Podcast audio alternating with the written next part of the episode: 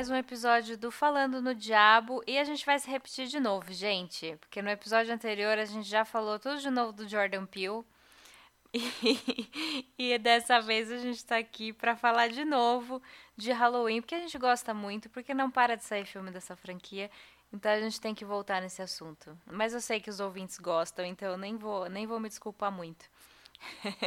a gente está aqui hoje para falar, na verdade, da trilogia, né? Halloween de 2018, o Halloween Kills do ano passado e o Halloween Ends, que ainda deve estar tá em cartaz nos cinemas, né? É, e veio aí dividindo muitas opiniões, mas chegaremos lá. Então, para essa conversa hoje, está aqui comigo o Ivo. Boa noite, Ivo. Boa noite, Sil. Olá, Felipe. Olá, Daniel. Olá, Infernautas. Então, no ano passado, né, no episódio que a gente falou um pouquinho sobre Halloween, eu comentei que poderia ter filme do Halloween todo ano, poderia ter Michael Myers todo ano, mas agora eu estou repensando sobre isso. Muito bom. Boa noite, Daniel. Boa noite, Sil. Boa noite, colegas. Eu só digo aqui que eu prevejo discussões ao longo desse podcast, então, tá? Ao longo desse episódio. Vai ser Vai ser feio o negócio. Muito bom. entraremos. Já deixa avisar desde o início. Entraremos todos no vulcão dessa vez. e boa noite, Felipe. Olha, eu queria dizer boa noite, Sil, boa noite, Infernautas, que o vulcão não é esculhambação, não. Não é, não é casa de mãe Joana que chegou, entrou, que é isso. Tem que ter todo um preparativo para entrar no vulcão não é, não é uma coisa assim, é festa, é, vai pro vulcão, é não. Eu quero dizer que eu estou, uma, eu estou muito calmo e tranquilo e relaxado hoje, então não vai ter discussão. Eu vou apenas emitir a minha opinião. Quem não concordar tem, é, é, livre. Vivemos em um país livre para vocês terem as opiniões diferentes. A beleza da democracia é essa. Então eu estou aqui super de boa. Mas quem quiser que... ir pro vulcão, a gente vai. Estamos todos calmos, tranquilos, relaxados. Daí eu prevejo, depois dessa gravação, uma nota no boca. gente, infelizmente encerramos o podcast. Ou então, assim, ah, eu, eu saí do podcast, agora eu vou fazer um podcast só meu, assim, carreira solo. pra poder ter liberdade para falar o que eu quero. É. Não, Ou mas então... faz tempo que a gente que não tem muitas discordâncias. A gente tem, acho que todos gostado e desgostado das mesmas coisas. Então será é, saudável hoje. É, estamos, somos todos adultos, né? Vai dar tudo certo. É isso. Bom, gente, Halloween já tem. Eu não nem, nem contei quantos filmes tem na franquia inteira, 13. já não sei mais. 13. 13. Ah, que, que número que número cabalístico? Cabalístico. Neste 13, momento. gente. É. 13. Estamos gravando dia 26 de outubro. Então, ouvintes, a gente. É, quando esse episódio sair, a gente já vai ver se o 13 deu sorte mesmo. Ou se já anunciaram 14, né? Não se sabe. é. Mas, bom, mas é uma franquia bem confusa, né? Tem várias linhas do tempo, várias doideiras. Então, Antes da gente entrar nessa na trilogia, né, a partir de 2018, Felipe, você pode passar passar pra gente um pouquinho da cronologia da franquia completa? Olha, vamos lá. É, primeiro, eu acho muito legal essa coisa das diferentes linhas do tempo, porque você escolhe aquela que você quer, se agarra nela e tá tudo certo. Pelas minhas contas, existem cinco linhas do tempo na franquia Halloween primeiro filme, que é de 1978, né, dirigido pelo monstro sagrado John Carpenter, é um dos maiores cineastas aí da, da galáxia interplanetária do universo. É, todo mundo conhece, foi um grande sucesso. O filme é de 78. E em 81 nós tivemos a primeira sequência, o Halloween 2, com a direção do Rick Rosenthal. É, e que para mim é uma ótima sequência. Ela começa no exato momento onde o primeiro filme acaba, ela traz todos os elementos é, do primeiro filme, os personagens, expande um pouco Uh, e encerra, né? O Halloween 2 ele deveria ter sido o final da saga do Michael Myers, do Dr. Loomis e da Laurie Strode. Uh, e foi, não é? Até 1988 foi. Então, no entanto, não é? Em 1982 nós tivemos Halloween 3, que é um filme que muita gente odeia, eu não sei porquê.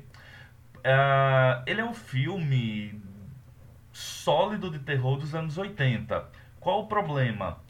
Ele não tem o Michael Myers, ele não tem nada da mitologia criada pelo John Carpenter. O Carpenter, inclusive, ele é produtor junto com a Deborah Hill. Uh, eles são a, a, a, dupla de roteiristas e criadores do primeiro filme. Eles seguiram como roteiristas e produtores do segundo filme e estão produzindo aí o terceiro filme. Uh, foi um grande choque porque todo mundo queria, não é, a volta do Michael Myers e no lugar disso encontramos uma história de uma fábrica de máscaras de um cara irlandês na Califórnia. É, e claro, as pessoas elas foram, é, é, não vou dizer enganadas, mas elas foram com expectativa e o filme deu outra coisa. Eu, particularmente, eu gosto muito do Halloween 3. O problema dele é se chamar Halloween 3, né? Uh, o filme não foi bem na bilheteria. E aí, em 88, o, a série volta ao Michael Myers, não é? O filme Halloween 4 é lançado em 88, tem a direção do Dwight H. Little. E, basicamente, ele pega a personagem da filha da Laurie Strode, não é? A, a, a, Jamie Lloyd, que vai ser a mocinha, não é? O, objeto de desejo para o titio Michael Myers matar. E o Halloween 4 é um filme interessante. Ele surge ali em 88, quando os slashers já estão começando a ficar meio capenga. Mas mesmo assim ele ele, ele traz fôlego à série. Ele é uma boa sequência. É, boas mortes, bons personagens. Dr. Loomis, piradíssimo, louco, maravilhoso Dr. Loomis naquele filme. É, e o filme fez tanto sucesso que em 89 nós tivemos o Halloween 5. E aí é onde os problemas realmente começam. Halloween 5 ele foi feito de forma muito apressada é, ele inventou de trazer um culto, uma nova justificativa para o Michael Myers, uh, uma seita druida que não é muito bem explicada nesse filme, mas vai para o sexto filme. E foi um filme muito irregular, o Halloween 5. No Halloween 6, aí a gente vai ter um hiato, não é? Uh, entre 89 e 1995. O Halloween 6 é um filme muito ruim ele já pega o filho da Jamie Lloyd, que seria o sobrinho neto do Michael, é isso? Eu acho que é. É. Uh, e é um filme muito ruim. É esse que tem o Paul Rudd também, não é? É, tem o Paul Rudd. É um filme muito Igual ruim. como ele tá hoje em dia, tipo, a mesma cara. Muito ruim, assim, é, fraco em todos os aspectos. Uh, talvez a única coisa que se salva e que aí haja memória afetiva é o fato de ser o último filme com Donald Pleasance, nosso amado Dr. Loomis, ele faleceu logo depois. E aí Coitado. a série ficou né, meio na o que se faz, para onde vai. Eis que em 98, né, comemorando 20 anos do primeiro filme, surge Halloween H20, pegando carona com os sucessos ali do Pânico, eu sei o que vocês fizeram no verão passado, e que trouxe a Jamie Lee Curtis pela primeira vez de volta e inaugurou oficialmente, porque o Halloween 3, ele não, não, não se usava essa terminologia, ah, uma nova linha do tempo, não. Simplesmente era um filme fora da cronologia. Uh, o Halloween H20 é o que vai dizer, não, aqui a gente vai pegar uma nova linha do tempo. Esqueçam o 4, o 5 e o 6. Aqui é a sequência direta do 1 e do 2. Filme com a direção do Steve Miner, que também dirigiu Sexta-feira 13, parte 2 e parte 3. Uh, ah, é um filme bom, que agradou, fez sucesso, é, é, rejuvenesceu a série, deu um aspecto novo para a série. E fez tanto sucesso que gerou o Halloween A Ressurreição. Meu Deus, que bomba! Que É. bomba! Nossa. Ah, e aí, nesta bomba, o Michael Myers vai bater num reality show. Ah, eu não quero nem falar, eu vou pular pro próximo. Ah, não. Mas tem uma, coi tem, uma coisa importante tem uma do, do coisa, Ressurreição. Tem uma coisa importante do Ressurreição, que é o filme que a Laurie Strode morre depois de quatro Exatamente. filmes. Jamie Lee Curtis numa cena linda morre e podia, o filme podia ter sido só aquilo. Ia ser um curta lindo, tá bom. Detalhe que no Mas- filme anterior. Hum, Detalhe que no filme anterior ela tinha arrancado a cabeça do Michael Myers, mas tudo bem. é, Uhum. Detalhes, Ivo, detalhes. né? Pequeno Detalhes. detalhe, assim, ninguém percebeu. Ninguém viu, ninguém viu. ninguém ligou. E a gente segue. Mas, minha gente, olhe, nada é tão ruim que não possa piorar. Eis que notícias de um remake do Halloween assinado por ninguém mais, ninguém menos do que Rob Zombie começam a borbulhar na internet. Minha gente, Rob Zombie, não satisfeito, fez o Halloween 1 e o Halloween 2. Que bomba, que catástrofe, que desastre, que desastre ecológico, econômico, social, cultural. É, o John Carpenter, um lord, né, disse assim, não, é a versão dele, ele faz o que ele quiser, tipo, eu não vou me meter nisso não. É, mas assim, é muito ruim. Toda a sutileza, toda a coisa discretíssima que funcionou tão bem pro John Carpenter.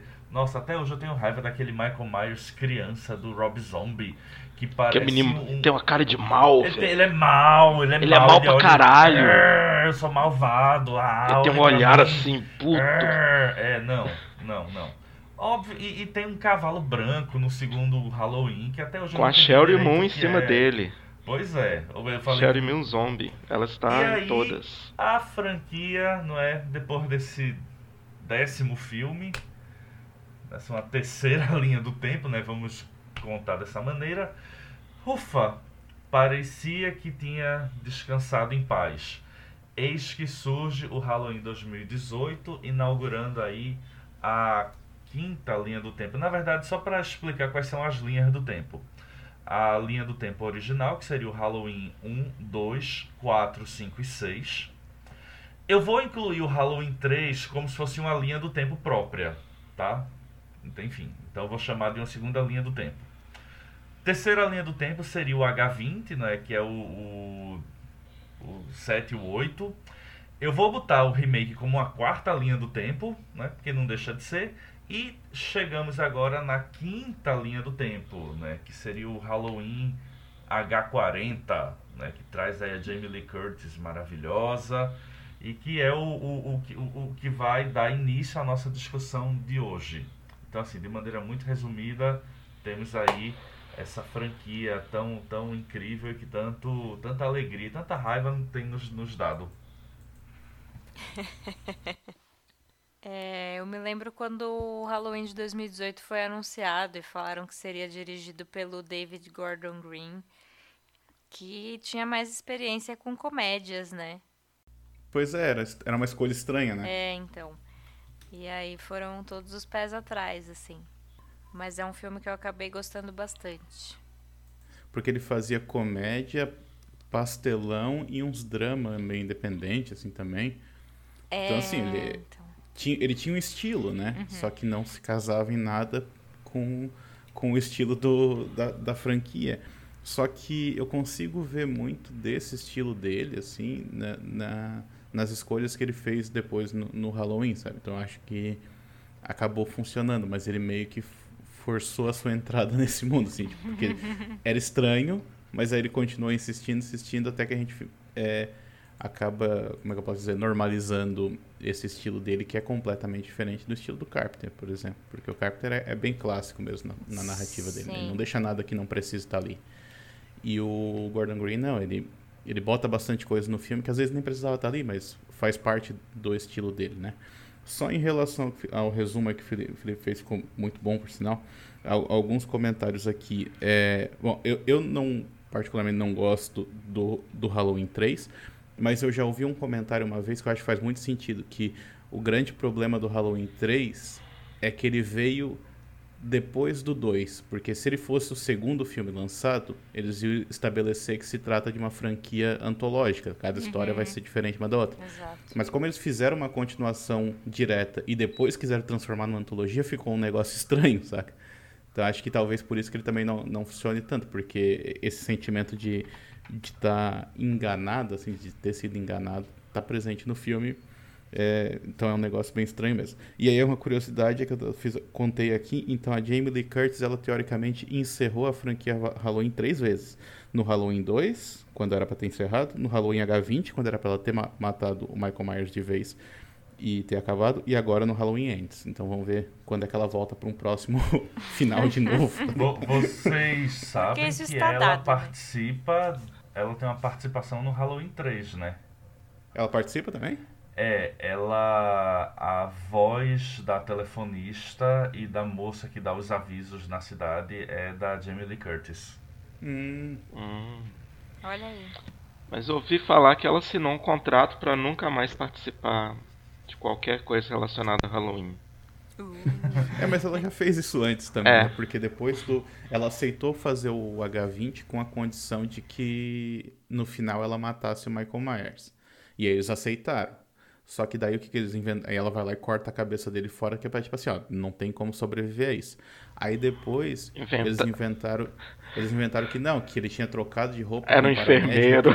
paramédico. Aí que ela matou um enfermeiro. Aí levaram a proposta para ela, ela disse numa entrevista recentemente, ela falou assim, ó.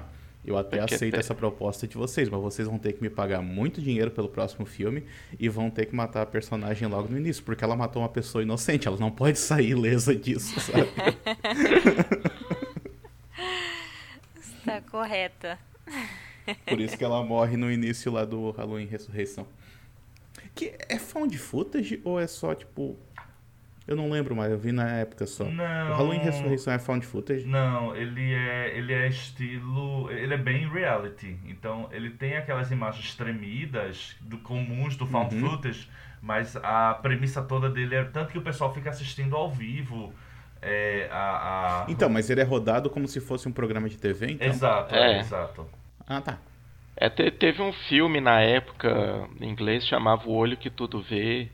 Isso, isso. Que era bem sobre isso. Acho que ele tentou pegar uma onda nisso aí. Eu, sinceramente, agora assim, né? Tô falando isso, mas eu não lembro se o Halloween foi antes desse filme ou foi depois. Aí teria que dar uma pesquisada. Mas é, é porque me remeteu agora a. Tudo vê 2002. E, o H, e esse é dois... Halloween e Resurrection, né?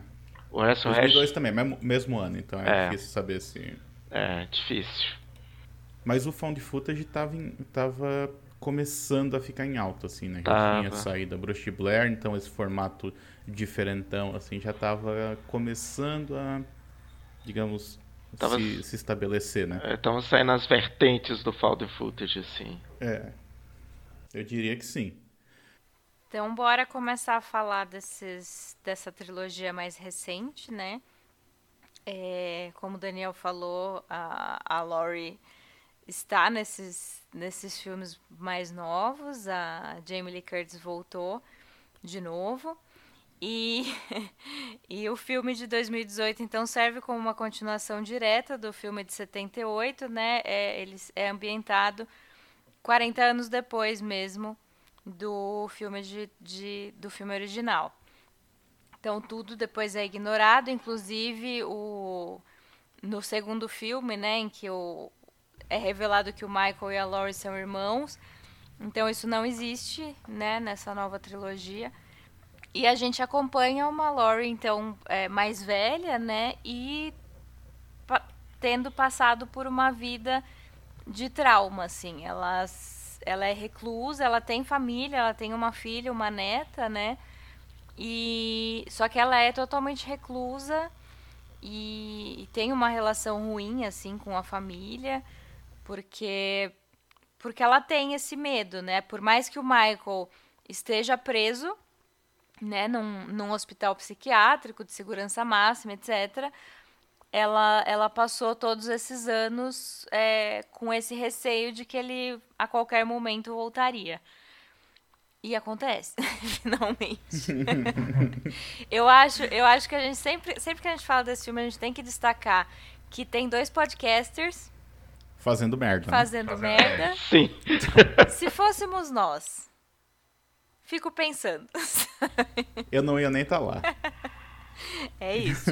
Eu ia estar tá no vulcão. então. Justíssimo. Mas vamos lá, o que vocês acham do Halloween de 2018? Olha, eu, eu gosto muito dele. Porque. Bom, é sempre bom ver a Laurie de volta. Eu acho que gerou, gerou uma expectativa muito grande. Ela tava super badass, ela tava bem, bem, sabe, é, é, revoltada. E eu acho que o filme, ele, para mim, pelo menos, né, quando eu fui assistir, eu lembro, eu, tava, eu estava é, em um congresso em algum lugar do Brasil, que eu não lembro agora qual, qual era, mas eu lembro que o filme tinha estreado e eu fiz, meu Deus, eu preciso ver esse filme, eu não posso esperar voltar pro Recife, eu tenho que assistir logo. E aí tinha uma programação meio mais ou menos, uma tarde do congresso, aí eu meio que fugi do congresso, fui bater num cinema, que era o único cinema que tinha cópia legendada. E eu lembro que eu saí fascinado, porque mesmo com a Laurie, né, eu tava meio, meio traumatizado né, com os últimos Halloweens, né? Se a gente for pensar nos últimos filmes, tirando o H20, você vem do 5, do 6, do Resurrection, dos Rob Zombie, cinco filmes bomba. Então assim, eu fui com o pé atrás, eu não sabia no que, é que aquilo ia dar. Mas eu gostei muito, primeiro, da construção da Laurie. Eu achei um filme visualmente muito bonito, muito bonito de se ver, tem umas sequências lindas. É, é, eu gosto dessa ideia de você acompanhar personagens, sabe? Ah, e a trilha sonora, minha gente, quando eu escutei a trilha sonora do Carpenter no cinema, é refeita, óbvio que ele usa a base, mas tem umas coisas novas. Eu, eu surtei, eu achei aquilo brilhante. É, e eu, eu gosto. Tem, tem algumas besteirinhas, claro, que a gente.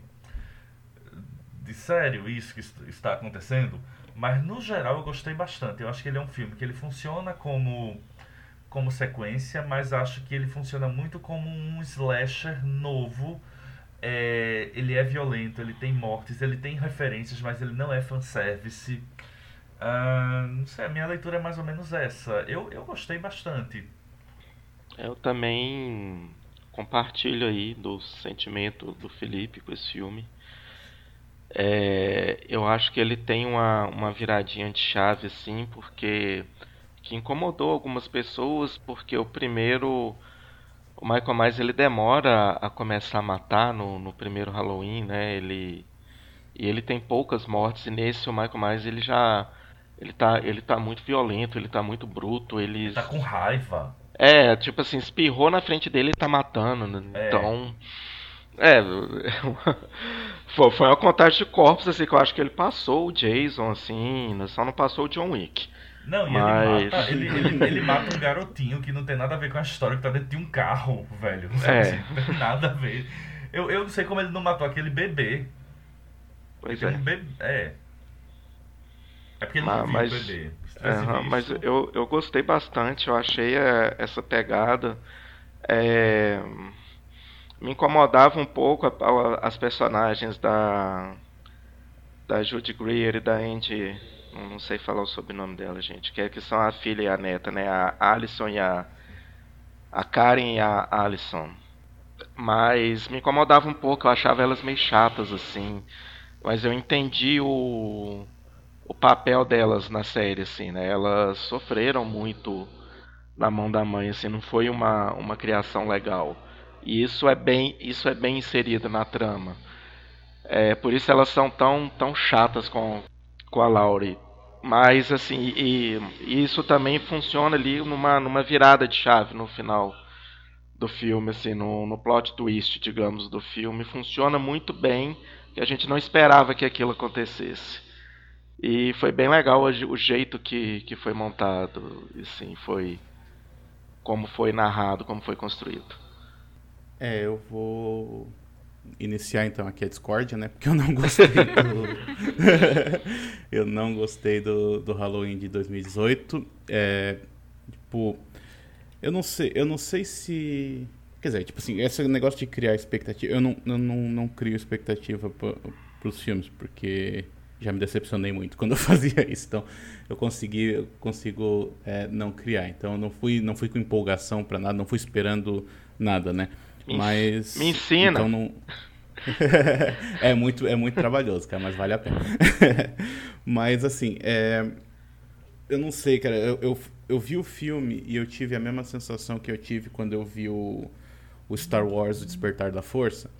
Que era a ideia de que eles estão trazendo meio que o mesmo filme de novo, só que eles estão só dando uma pequena repaginada para parecer uma coisa diferente. E eu, tava, eu fiquei com essa impressão vendo, vendo Halloween. E aí, quando eu ficava buscando algumas coisas diferentes no filme, eu acaba. Sei lá, ele parecia que, aí, em vez de referenciar o próprio filme, ele estava referenciando outro. Tipo, por exemplo, essa ideia da, da, da maneira como a, a Laurie criou a, a, sua filha, sabe? Para ela se preparar para um eventual retorno do Michael Myers, sabe? Para ela ser, tipo, uma, meio que uma guerreira, assim, pronta para essa, essa ameaça e tal. Isso é. Isso é Exterminador do Futuro 2, sabe? Isso é Sarah Connor, assim, tipo, ela criou o filho dela assim também e tal. Então eu ficava, aquilo ficava martelando na minha cabeça que eu, eu não tava meio que vendo nada de novo, sabe? E eu tava, e eu, e eu tipo assim, só vou ver o filme que vai trazer, a, a, vai, vai, digamos, re, reintroduzir o Michael Myers e a franquia, né, para um, uma nova geração, eu queria ver algo novo. E eu não, não vi isso nesse filme. Eu vi resquícios disso que que foram os elementos que eu mais gostei no filme, como por exemplo, no início ali, quando tem aquele, aqueles podcasters fazendo merda lá, meio que dá a entender que o Michael Myers, ele meio que exerce uma, uma força quase que sobrenatural nos outros prisioneiros lá, nas outras pessoas que estão naquele, naquele hospital, né, com ele, assim, porque tem uma hora assim que eles mostram que eles tiram a máscara lá para mostrar pro, pro Michael Myers, que tu vê que todo mundo ao redor dele fica fica meio que reagindo por ele, assim. Ele não faz nada, mas os outros, a atenção dos outros vai crescendo, tal. Esses resquícios de elementos sobrenaturais, assim, vão eles vão crescendo ao longo da, dessa trilogia e eles são muito importantes nesse terceiro filme, por exemplo. Então, essas pequenas coisas eu gostei, mas no todo, assim, eu, eu falei assim, tá, é isso então, é para isso que tá, tá trazendo de volta. O que é, talvez seja por isso que eu gostei tanto do segundo, mas a gente vai chegar lá depois. Mas essa é a minha opinião. É, essa questão aí do Daniel que você falou, eu também percebi muito essa essa comparação com o Exterminador do Futuro. Eu senti muito isso da personagem. Acho que foi uma influência forte para esse filme. E, esse, e essa sua comparação com Star Wars, quando chega lá no terceiro, acho que a gente vai fazer uma, um paralelo legal vai, aí. Vai, vai, funcionar também. Vai, vai, vai funcionar. mas assim, mas tem uma diferença que, pelo menos até onde eu sei, é, no caso do terceiro Star Wars ali, eles quiseram mudar para agradar, né? E nesse caso, até onde eu sei, foi planejado desde o início desse jeito. Então, não, não acho que tenham mudado nada pelo meio do caminho no caso do, do Halloween. Eu acho que eles sempre quiseram fazer assim. Uhum. Até onde eu sei. Posso estar uhum. enganado em relação a isso. É. Eu, é, eu também tenho, tenho esse desse do terceiro isso, justamente isso, mas eu viro e falo, como assim? Mas, mas vamos, chegar lá, não vamos entrar no detalhe agora. Vamos, vamos, vamos, vamos continuar aqui. Vamos pro que todo mundo gostou. Não, mas peraí, o Sil. ah, não, gente, Sil, Sil. É. Antes, né, ouvintes que não assistiram a trilogia, vai ter. Acho que eh, ninguém deu spoilers desse de 2018, mas entraremos em spoilers, principalmente no, no Ends, eu acho, né? Sim. Porque. Não tem como, né? Pra gente poder comentar bastante, assim.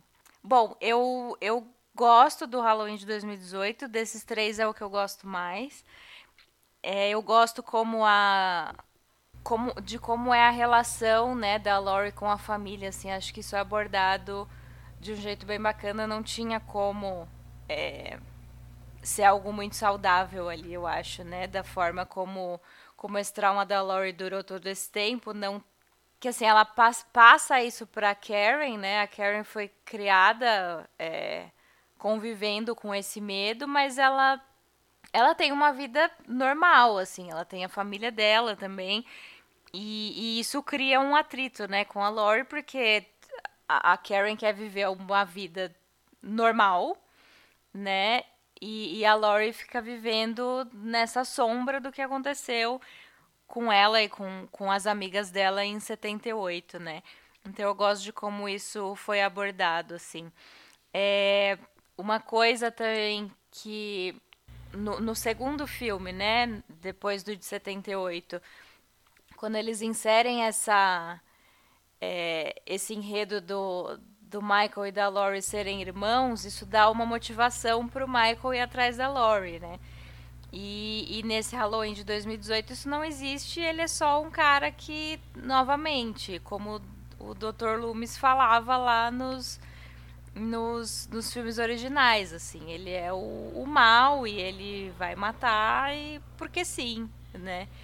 E tanto que o o médico que cuida do, do Michael nesse filme, que é um grandíssimo, o, o Michael, tipo, sai do hospital, foge, mas tá lá, vivendo a vida dele, matando pessoas e tal. É esse médico que leva ele pra Lori depois, né?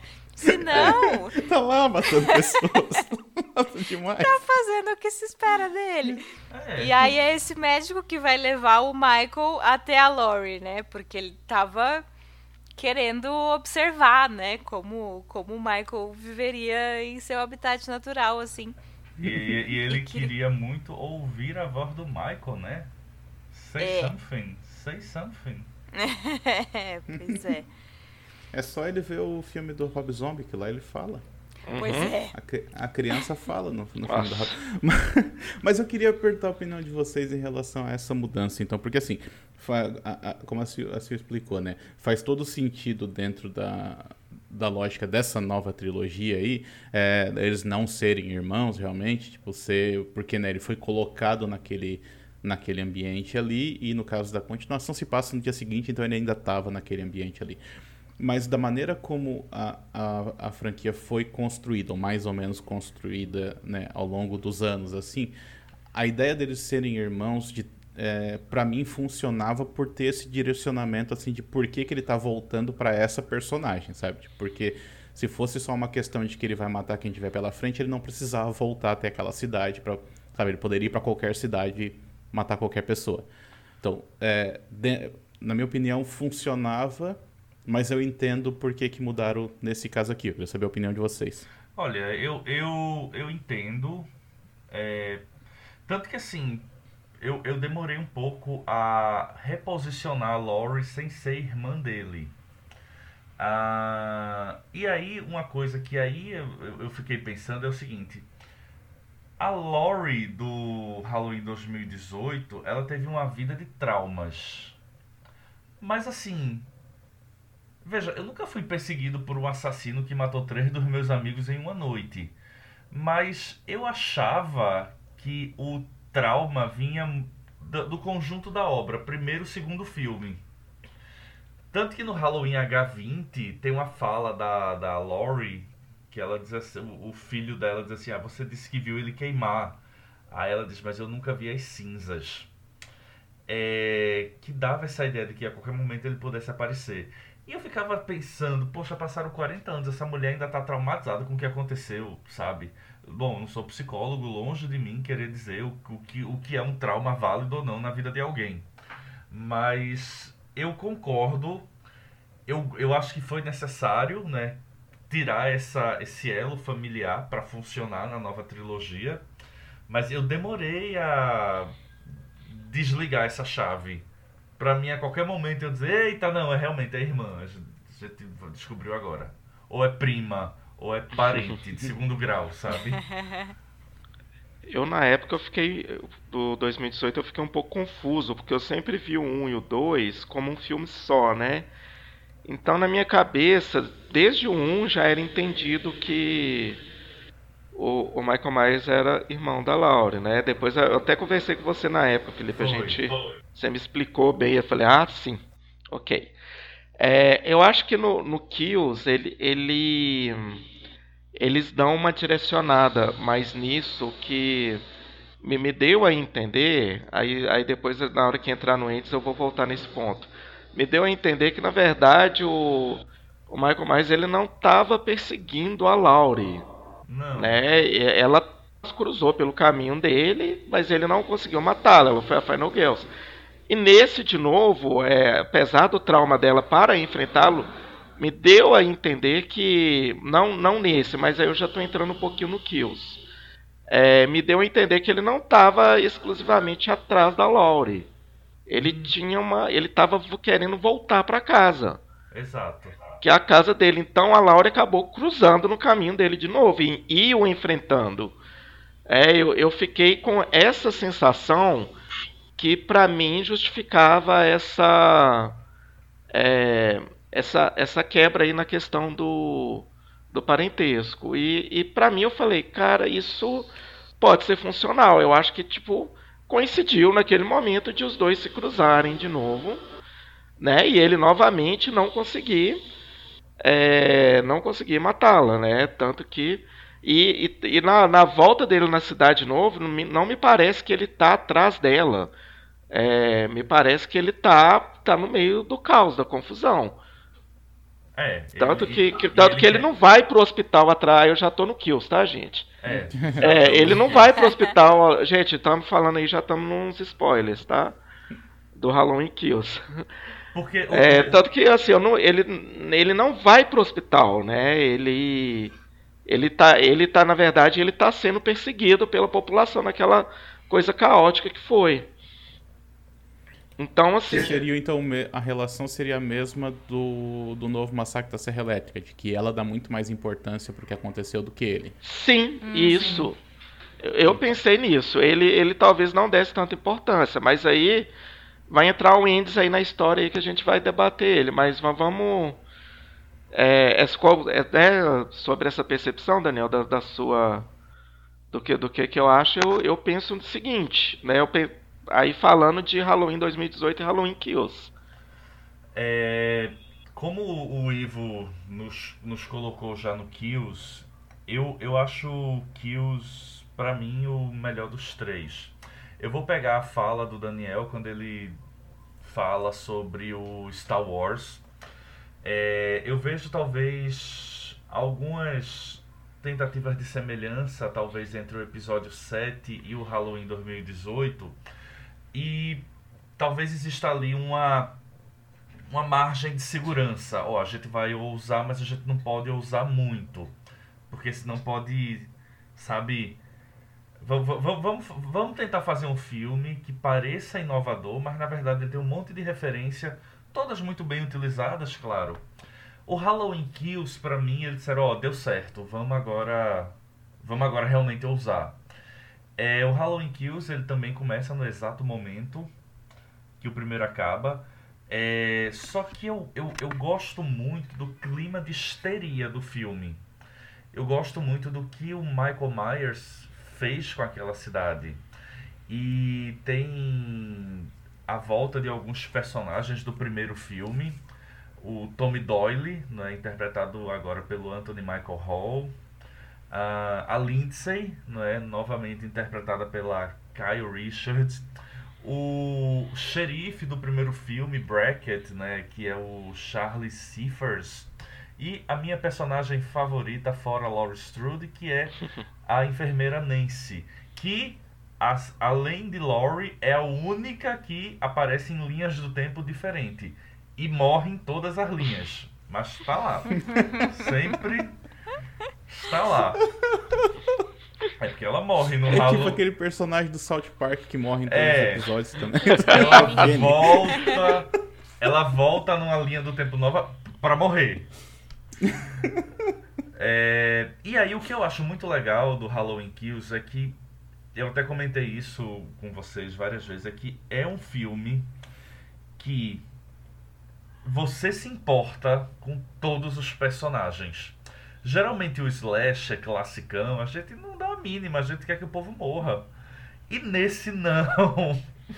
Você tem a filha da Laurie que você já, já gosta. Você tem a Alison que você gosta. Aí você tem o Tommy, a Linda. Você tem uma galera do primeiro filme que você diz: meu irmão, não quero que esse povo morra, não, porque eu gosto muito deles. E você tem os sobreviventes do primeiro filme, por exemplo, o namorado da, da, da Alison, que é o Cameron, que pra mim é um personagem super chato no primeiro filme e que eu acho ele muito bom no segundo.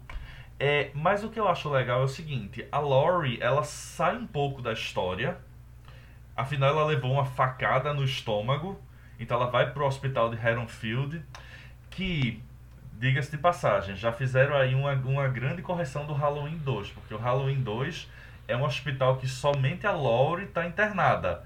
Tem umas 10 enfermeiras lá, tudo para morrer. Esse não, parece que sim, eu, eu vou fazer um comentário, assim, parece aquele hospital é, é, público, tá cheio de gente, tá faltando médico, assim, uma confusão no hospital.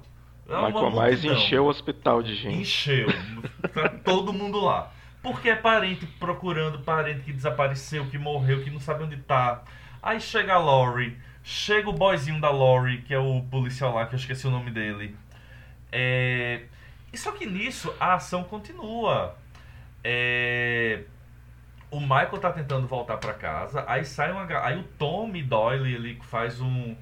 É um discurso, inclusive, assim, que para até para pensar nessa ideia de é, é, um bando de gente branca querendo fazer justiça com as próprias mãos.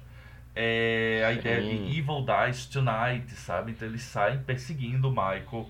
Acaba que uma pessoa que não tem nada a ver, é, é perseguida por engano, morre, né? Por engano. É, esse filme tem umas sequências muito boas. Eu acho ele hum, também violento, bonito. Tem os momentos engraçados da enfermeira que dá um tiro nela própria porque leva uma portada na cara. Nossa. É, agora, esse filme me fez dar um pulo da poltrona.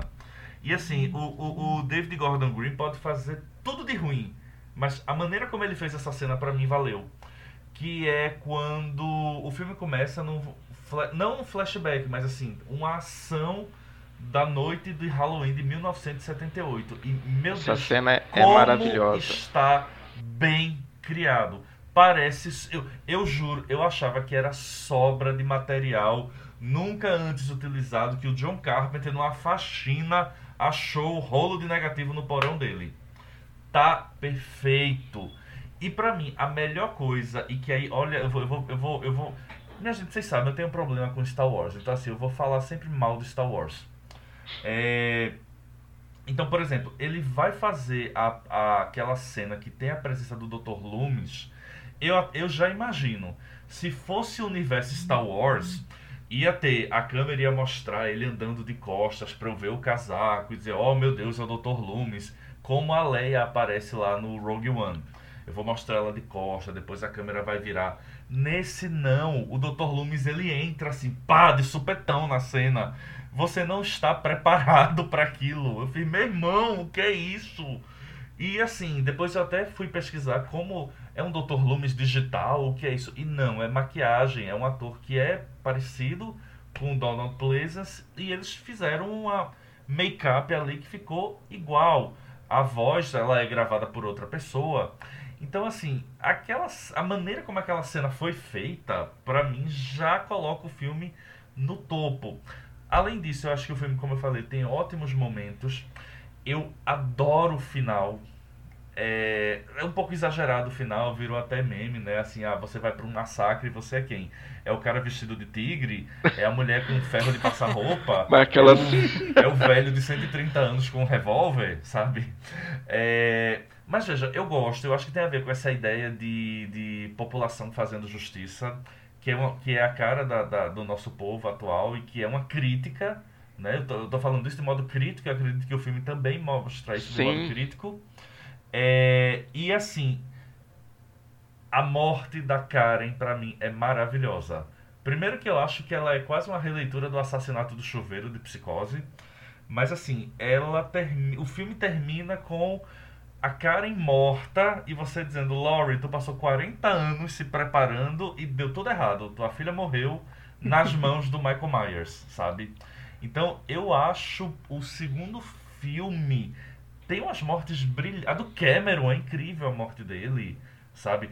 E, e eu acho que ele é um filme muito assim de, de cena de impacto, frase de impacto. Tem aquela frase da Laurie que é assim: quanto mais ele mata, mais ele transcende. Tem aquela sequência maravilhosa com os bombeiros. Eu adoro esse filme. Eu adorei é. esse filme. E assim, ele é um filme que já começa tenso, já começa. Você já, já começa ali com tudo. Então essa é a minha fala sobre o Kills. É, o, o, essa questão, Felipe, do, do Michael. Ah, ele... peraí, de, de, deixa eu só. Muito, depois, depois eu fico calado. É, eu elogiei a trilha do Halloween 2018. Meu Deus, como a do Halloween 2021 também está magnífica. Os créditos, quando entra aquela trilha com os vocais é, é, e aquelas lanternas de Halloween acendendo. Meu Deus do céu, que coisa linda. É, o, o Michael né, nesse filme é, é um, é, acho que é um filme muito sobre ele, sobre o quanto ele, ele cresce nesse filme, o quanto os planos engrandecem ele, né? Seja no, né, nos takes assim, mais em, em slow motion, né, em câmera lenta, ou então nos, nos enquadramentos dele. Ele tá, ele tá muito forte nesse filme. E, é, e era uma coisa, né? Que a, a Laura estava fragilizada e ele estava muito forte. O, tanto que no, no final ele, ele cresce né, na, na hora do linchamento e a gente acaba vendo aquela cena aí devido ao quão é, o, o quão caricato aqueles personagens estão ali, como o Felipe citou, que gerou vários memes.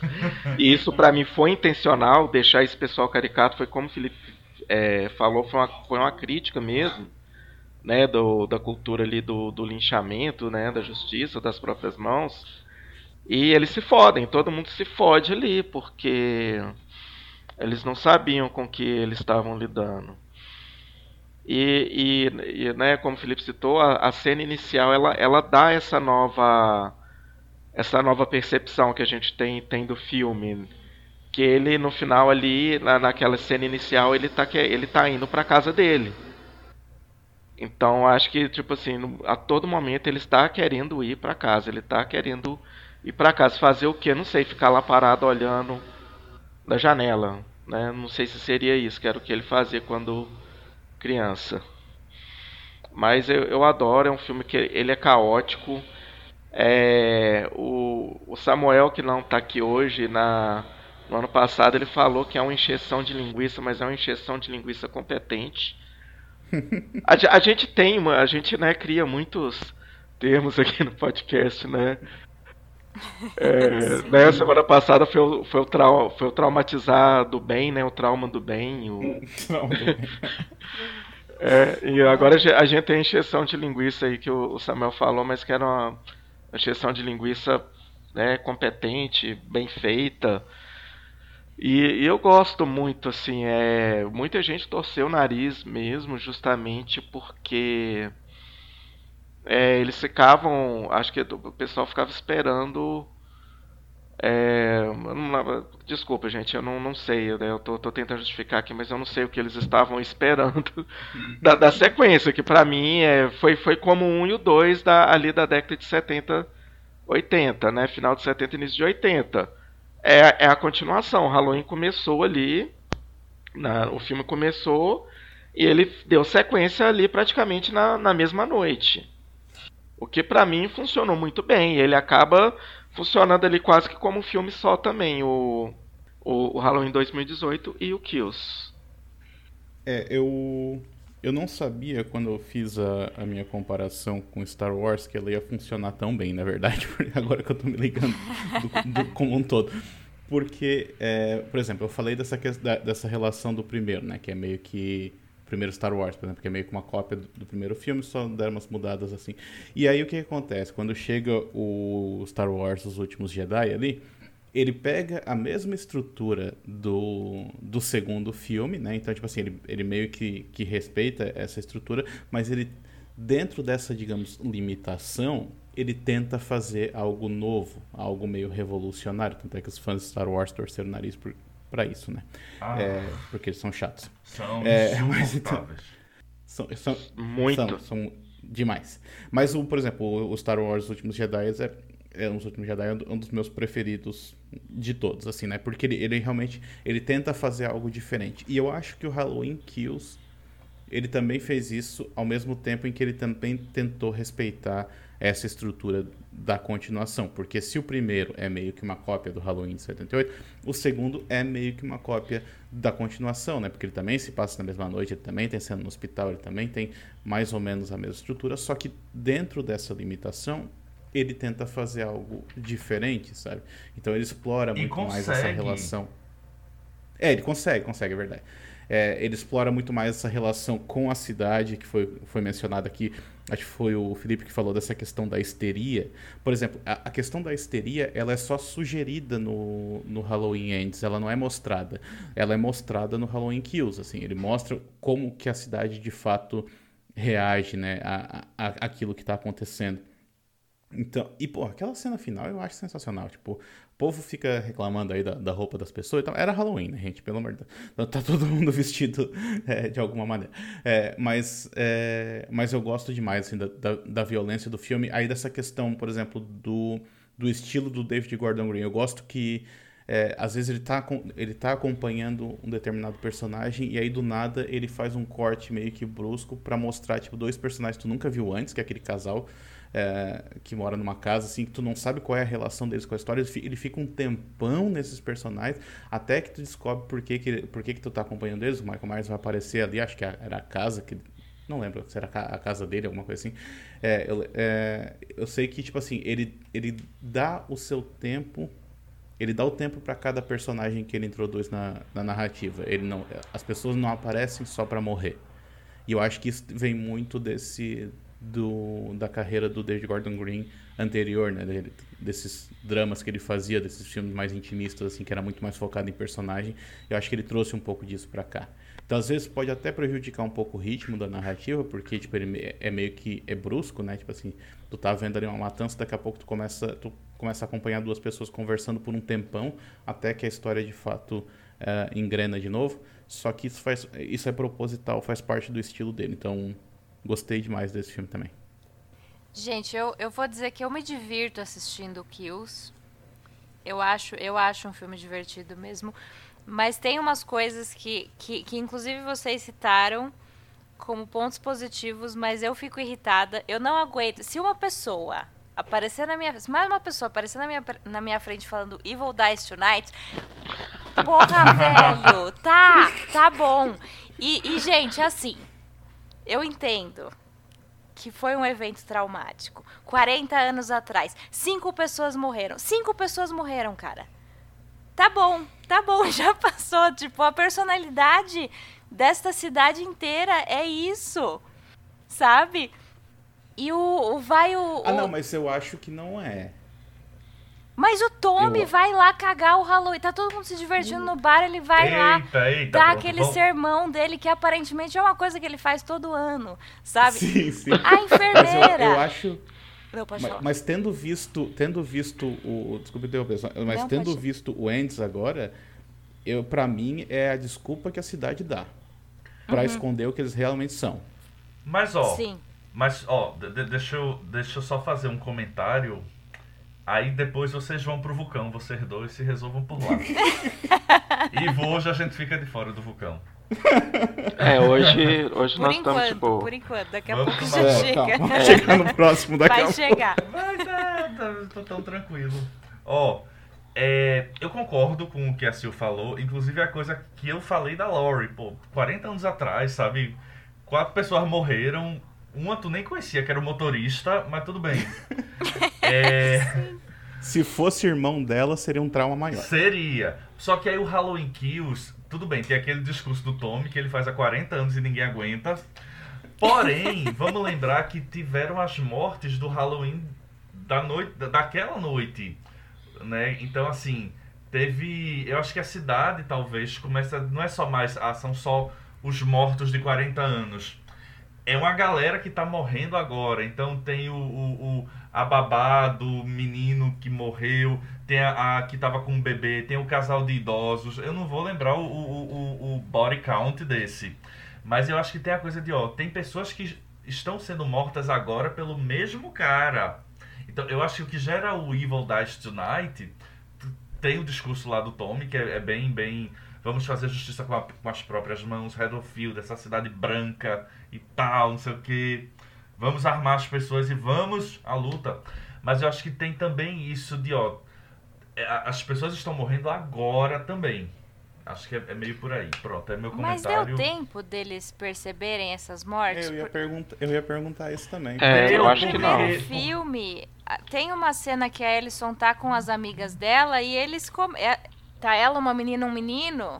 E, e, eles falam esse negócio, porque né, a avó dela passou por isso e tal, e, e, e essa, esses jovens falam, ah, ninguém mais fala nisso, ninguém liga mais para isso, sabe? E aí parece que é, que é outra, tipo, ok, né? Os adolescentes vão ligar menos ainda. E aí, e aí acontece, né, tudo que acontece no primeiro filme, mas é na mesma noite esse negócio do bar, é, sabe? Eu não sei mas, se. Mas, por exemplo, é, tempo. Tem, pessoal tem, no bar lá, acho que eles amigo, não saber, não. Tem aquele amigo da Alison que fica meio bêbado e tenta dar em cima dela. Por exemplo, a mãe dele vai pro hospital no Halloween Kills procurando o filho. Aí acha o corpo do uhum. filho, tá lá. Aí eu acho que começa realmente essa histeria e o povo. Por isso o hospital fica tão lotado. E aí tem. tem não sei, eu acho que eles vão meio que descobrindo os corpos. Aí uhum. fica essa grande confusão. Que aí vai crescendo, né? Que aí vai crescendo. É, mas é. eu acho que no momento do discurso eles ainda não sabiam. Não, não sabiam. eles estavam lá no bar bebendo, enchendo a cara. Não. Tanto que alguém diz, ó, tá tendo um incêndio lá perto da casa da Laurie. Aí o pessoal uhum. vai. Aí eu acho que pegam. Não, a Laurie pegou a carona foi pro hospital. Tanto que o Tommy chega no hospital, tá uma confusão lá. Aí o Tommy chega e diz: Laurie, eu vou proteger você, como você me protegeu há 40 anos atrás. Aí sai Tommy, a Lindsay, Nancy, todo mundo. Volta só a Lindsay, coitada, na cadeira de rodas. Sim. Uma coisa que eu acho graça também é, é tem a, essa enfermeira, né, a Marion. Ah, maravilhosa. E Gente, eu gosto também dela. Mas... Só que o que ela está. O que, o que exatamente ela está fazendo ali? Porque ela trabalhava no hospital. Ela não conhecia essas pessoas. Não. Como ela foi parar nesse lugar? Ela é mais velha, muito mais velha que oh, essas pessoas. Mas isso, isso faz todo sentido, Sil. Porque assim, no primeiro filme, ela tá simplesmente indo pegar o Michael Myers com o Dr. Loomis. Eles, inclusive, nem estão tendo uma boa conversa. E uhum. a relação termina ali. O Dr. Loomis deixa ela na lama, largada, e vai é. telefonar não sei para quem. E de repente ela virou grande amiga do Tom e da Lindsay, embora exista uma diferença clara de 50 anos ali. Não que as pessoas não possam ter amizades com outras pessoas. Mas eu acho que aquela noite que, na verdade, só morreram quatro pessoas e uma ninguém nem conhece, que era o pobre do motorista, gerou esse trauma coletivo. Eu não sei, eu acho que eles fizeram um tratamento, terapia em grupo. É porque não, Aí... não acontecia mais nada na cidade, então, né? Pois é. é, não sei. Agora, o que, é que ela tá fazendo lá? Ela foi tomar um, assim, de é, boa. Sim. Não, mas, gente, mas eu gosto dessa essa questão da histeria coletiva também, eu acho legal. É, gosto da Karen ter morrido, porque porque, né, também não dá pra poupar Tinha todo que morrer mundo, né? alguém da família. Né? E a gente já gostava da Karen já, é, né? Porque da primeira sim. a gente não gostava dela, não. Pelo menos eu. É tá, isso. A gente Nesse chega, a gente já gosta dela. A gente chega no segundo gostando de todo mundo. Uhum. Sim. Até do Cameron. Verdade. Mas é isso, tem eu, eu acho que esse, pra mim, ele tem seus altos e baixos, assim, mas é isso, eu me divirto assistindo e tô feliz com o Halloween Kills, mais do que com o Ends. ok, já fez a, a, introdução, então agora pro próximo. Acho que eu, podemos, eu, né? Eu, eu quero ser o último a falar. Você quer ser o que? O último? É, porque os, esses, esse, o 2018 e o Kills eu comecei logo falando. Esse eu quero ser o último a falar. Tá bom. Quem quer começar Começa então, Ivo. gente? Eu? É. Já com os dois pés, né? Ai, ah, deixa eu só falar, só falar uma coisinha antes, gente. Assim, a, nas nossas conversas, né, no grupo, é, a gente já, já falou, né, bem por cima, assim, o que a gente achou, quem gostou, quem não gostou, sem entrar muito em detalhes, porque a gente já tinha esse episódio agendado, né, para conversar. É, e cada um aqui gostou ou desgostou em um grau diferente. E o Samuel, que não tá aqui hoje, é a pessoa que amou o filme. e, e eu falei para ele, né, já que ele não ia poder estar tá nessa gravação, para ele mandar um áudio é, com os comentários dele. Então, se, se, o, se o Samuel mandar esse áudio, ele vai entrar agora. Olá, Sil, olá, colegas, olá, infernautas. Estou mandando um áudio aqui porque eu queria muito fazer parte dessa gravação. Infelizmente não consegui participar, mas queria dar minhas pitadas sobre o Halloween Ends e dizer que não foi um filme que eu gostei, não. Muito pelo contrário, foi um filme que eu amei. eu uma das poucas pessoas, eu acho, que tem essa opinião tão séria sobre esse filme. Mas antes de falar sobre Halloween Ends, eu acho que a gente tem que lembrar um pouco como já foi lembrado ao longo do programa pelos colegas, é sobre essa nova trilogia né, de Halloween, que começa com o Halloween de 2018, vem pelo Halloween Kills e terminou agora, recentemente, com o Halloween Ends. O, o Halloween de 2018, para mim, ele é um acontecimento. Ele é provavelmente o melhor filme da franquia toda, disparado, é, é, botou Halloween assim de volta num, num topo de, de, de, de eventos em filmes de terror. Principalmente a gente tem que lembrar da bilheteria, que foi um sucesso imensurável. Acho que nem os realizadores imaginavam que, que iam ter um, um retorno tão bom. Ainda teve gente, muita gente que quis criticar, ainda que critica né, o, o Halloween de 2018 por definitivamente ter tomado um, um uma versão, se tornado um slasher, né, no fim das contas meio que Halloween não, o original não é sobre isso, não é um slasher, mas ele, ele tijola, o, digamos assim, a calçada pro caminho do slasher. E, mas enfim, Halloween 2018, já falamos muito, é um filme sensacional, um filme extremamente empolgante do começo até o último segundo. Ele brinca com os estereótipos do gênero, do, do subgênero. Eu amo a cena que a Laurie cai do telhado e quando o Mike vai ver o corpo dela desapareceu, para mim assim, um clássico. E o encerramento é muito bom, que a gente tem três protagonistas femininas enfrentando o Mike Myers e vencendo de forma espetacular. É um, um, filme, assim, muito marcante. O Halloween Kills a gente trata como um, uma grande homenagem à franquia. Eu, eu pelo menos, trato assim. É, traz muita gente de volta, traz muitas situações novas. A gente não tem mais a Laurie praticamente, a gente tem a filha dela e a neta dela como protagonistas realmente desse filme. É, muita gente não gostou, a gente lembra como no, no, no começo foi um filme muito criticado negativamente. As pessoas, notavelmente, as pessoas queriam a continuidade do embate da, da Laurie contra o Mike Myers, mas sinceramente eu não, vi, eu não vejo mais sentido na ideia desse embate depois de 2018. E aí esse, esse é algo que eu também quero falar mais pra frente no Ends, mas enfim, Halloween Kills serve como uma homenagem a toda a franquia, e eu gosto pra caramba. Tem lá seus pontos meio chatos, seus acontecimentos finais são um pouco questionáveis também, é, principalmente lá a questão da multidão, mas o encerramento também eu acho sensacional, é, ousado, foi uma ótima ideia, mas bem ousado, bem negativo, bem triste, né? Que aí a gente, que a gente sabe que é um preparativo para um encerramento definitivo que vem então no, no Halloween Ends. Só que Halloween Ends é aquela coisa, pegou todo mundo de surpresa. Ninguém fazia ideia do que poderia acontecer em Halloween Ends e de fato, eu acho que o que foi realizado nesse filme foi o que menos esperava dele. Eu acho que foi por isso que eu, eu gostei tanto, sabe? Porque quando a gente para pra pensar, Halloween 2018 é, já trouxe todo o confronto. Ele é basicamente o grande confronto da Laurie com o Mike Myers. O Halloween Kills, ele é toda essa homenagem à franquia, trazendo personagens de volta, colocando toda uma mitologia, centrando toda uma ideia do que é o Mike Myers, do que ele deseja de verdade. E aí a gente vem pro Halloween Ends e aí a gente fica com meio que. Acho que os produtores ficaram com meio que uma mão vazia.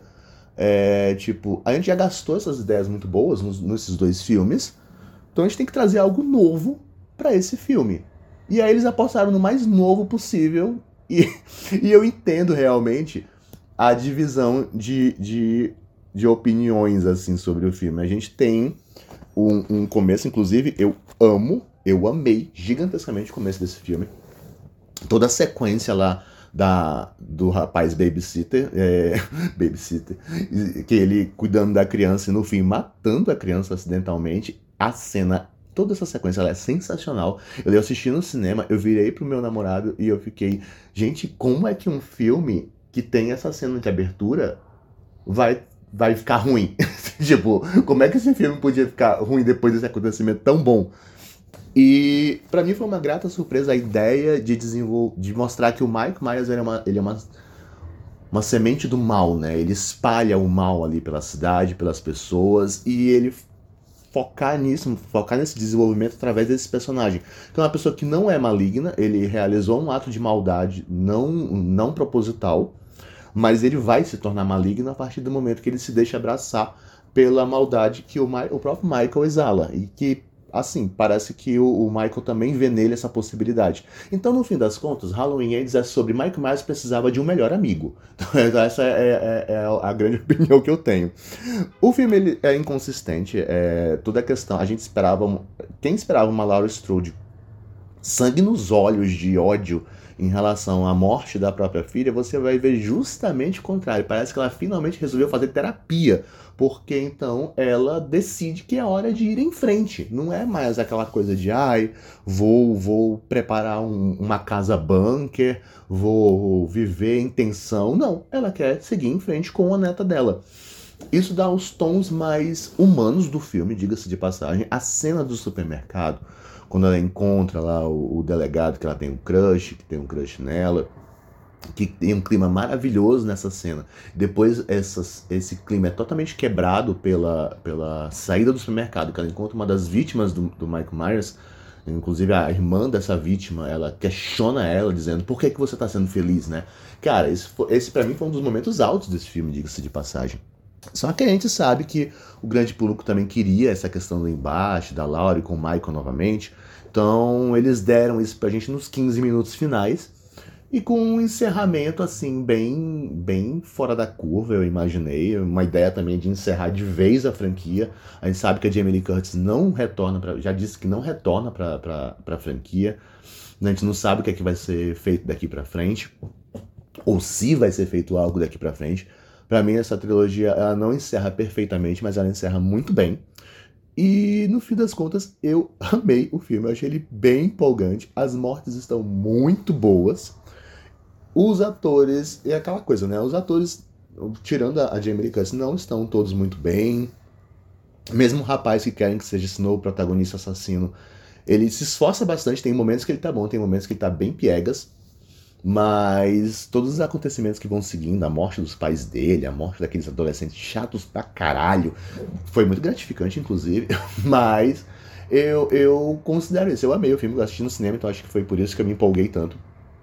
Achei muito divertido, achei as mortes muito boas. Eu, alguns amigos meus estavam horrorizados com as mortes muito gores, e aí eu tava com um sorriso de orelha a orelha, achando incrível como tava sendo bem, bem feito. E é isso, acho que foi um encerramento digno para uma franquia que começou, que retornou muito bem. Mas novamente, eu acho que eles tinham gastado todas as boas ideias já nesses dois primeiros filmes e ficaram meio precisamos abraçar algo realmente novo nesse terceiro, que é o problema dele no fim das contas. Muitas pessoas gostaram, muitas pessoas não gostaram, eu sou uma das que amei.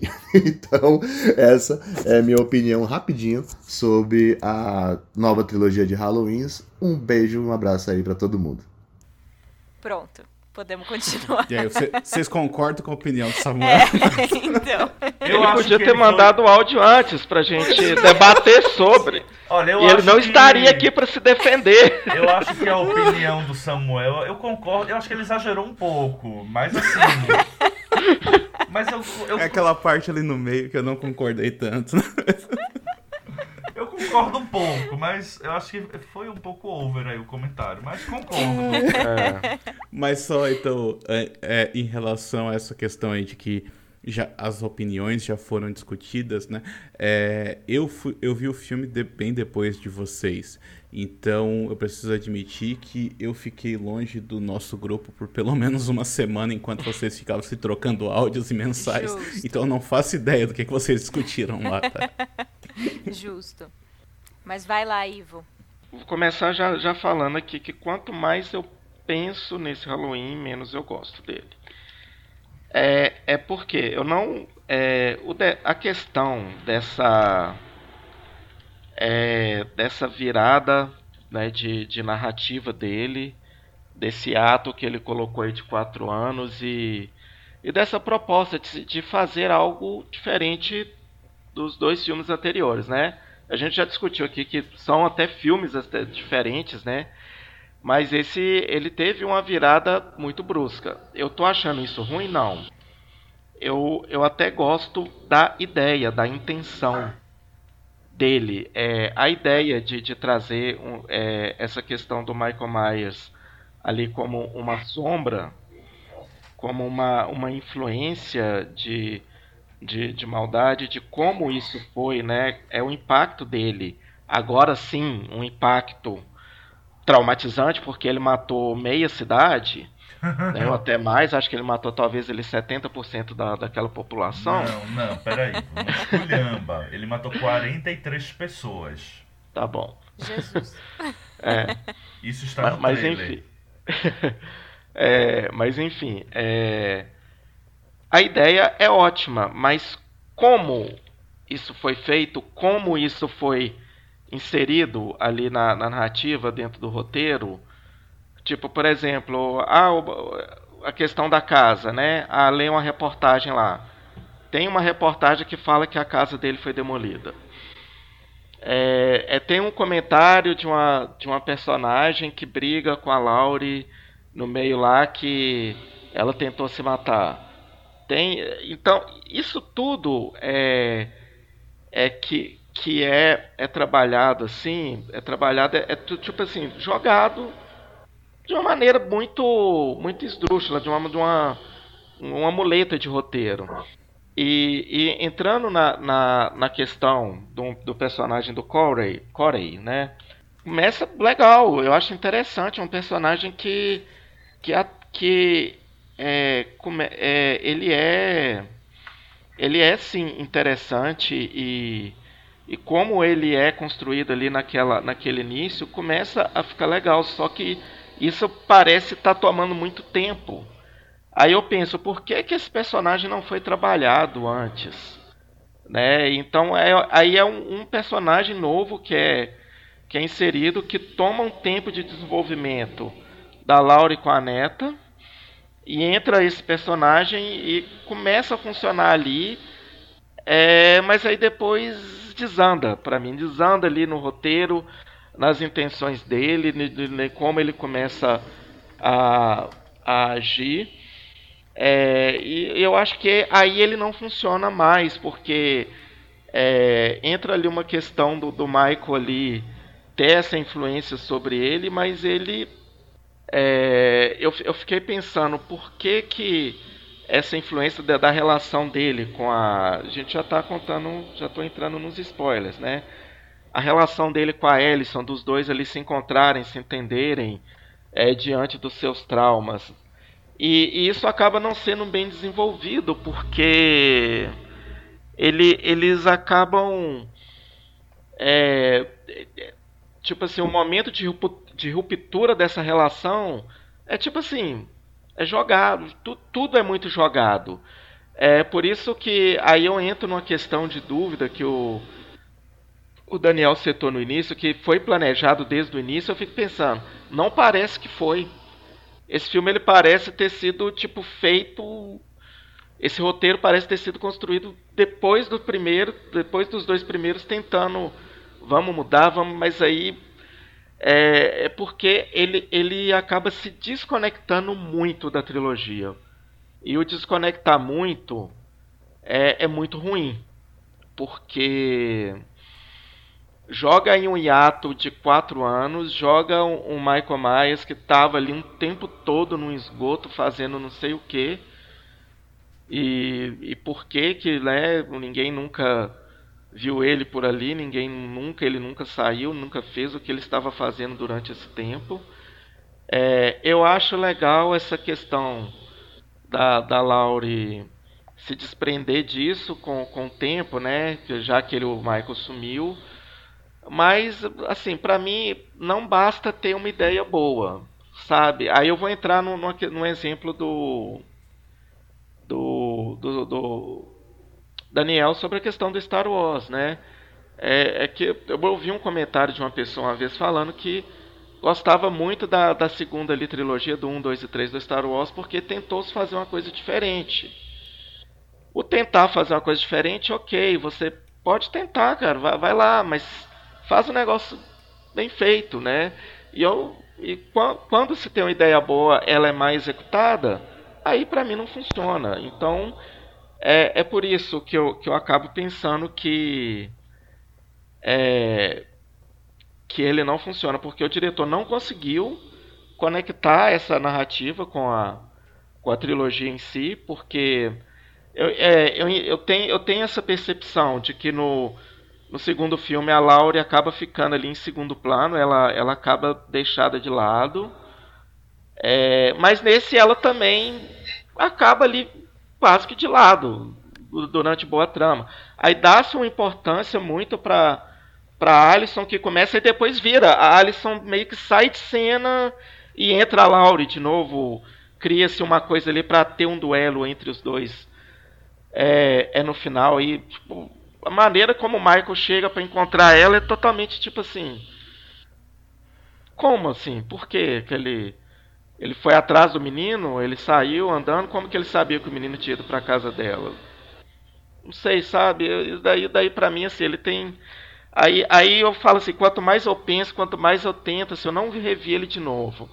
Eu acho que eu nem quero, porque aí eu acho que eu vou ficar só, só caçando mais defeito, caçando mais defeito, porque quando você não gosta, Aí você sai caçando defeitos, você sai caçando defeitos, você, não, você passa a não re, relevar algumas coisas, como eu relevei no, no Kills ali, essa né, questão que a Silvana colo, colocou aí, eu, eu, acho bem pertinente, assim. Eu relevei total, porque eu curti muito o filme, eu curti muito o resultado. E já desse eu, eu, eu não curti, porque o Michael, para mim, ele não funcionou como uma influência total negativa ali, porque eu não, não, não consegui. Começou interessante, mas depois ele, eu acho que ele não conseguiu dar, dar uma liga ali. Gente, eu tô. É podcast mesmo, né? Pra falar muito, enfim. Eu falei muito, então, é. À vontade. Se fosse um áudio. É, não é áudio de WhatsApp, né? É. Mas é, é, é, isso. E, e o eu... que acabou pra mim, assim, eu conversei com o Felipe depois. É, eu quero e falar. eu concordei com ele vários pontos que ele citou. E assim como a Silvana e falou. Eu concordo com você, Ivo. O, o que você colocou que você falou, não, mas isso, ok, não sei o que lá, eu não consigo dar um ok. Eu, pra mim, pra mim não, não, eu não consegui. Eu achei muito mal executado o filme. É, assim, eu não sei, eu não vou falar também de motivos, né? Por quê? Porque eu não sei, né? Eu poderia falar, ah, o roteiro foi feito assim, não, não sei né, quando que esse roteiro foi construído, quando, né, como que funcionou a concepção do filme para eu chegar e dar um motivo porque eu acho que ele deu errado, porque eu realmente eu não sei, eu lembro que quando terminou o, o, né, o Halloween Kills, assim, a gente ficou no expectativa do que, que ia acontecer depois, a gente ficou confabulando ideias, aí pouco depois o diretor veio à tona e falou, não, vai, vai ter uma vai, vai ter uma não, não vai ser direto vai, vai ter um tempo aí, vai ter um hiato. Eu falei, ok, assim, né? Eu fiquei na expectativa de que continuasse ali depois, mas a ideia do, de quebrar o hiato, eu falei, é ok, talvez seja necessário isso. Porque talvez, é, né, em vez de dois filmes que sejam um, ia virar três filmes que sejam um aí, talvez não funcionasse. Mas a, essa, te, essa tentativa de dar essa quebra aí da, da negócio, eu, eu acho que a ideia ok, a, a execução, infelizmente, ruim. Mas para não falar que eu só tô dando voador aí com, com, as duas pernas, eu adoro a trilha sonora não só do John Carter é, e do filho, mas como também a trilha, as músicas que o filme usa, assim. Por exemplo, tem uma cena que toca uma banda Sebador, que eu acho que é uma banda que só eu conheço. A cena da festa lá, começou a música no cinema, eu... Gente, Sebador tá tocando, me empolguei. Eu virei, eu virei achei que eu ia curtir muito o filme, mas depois.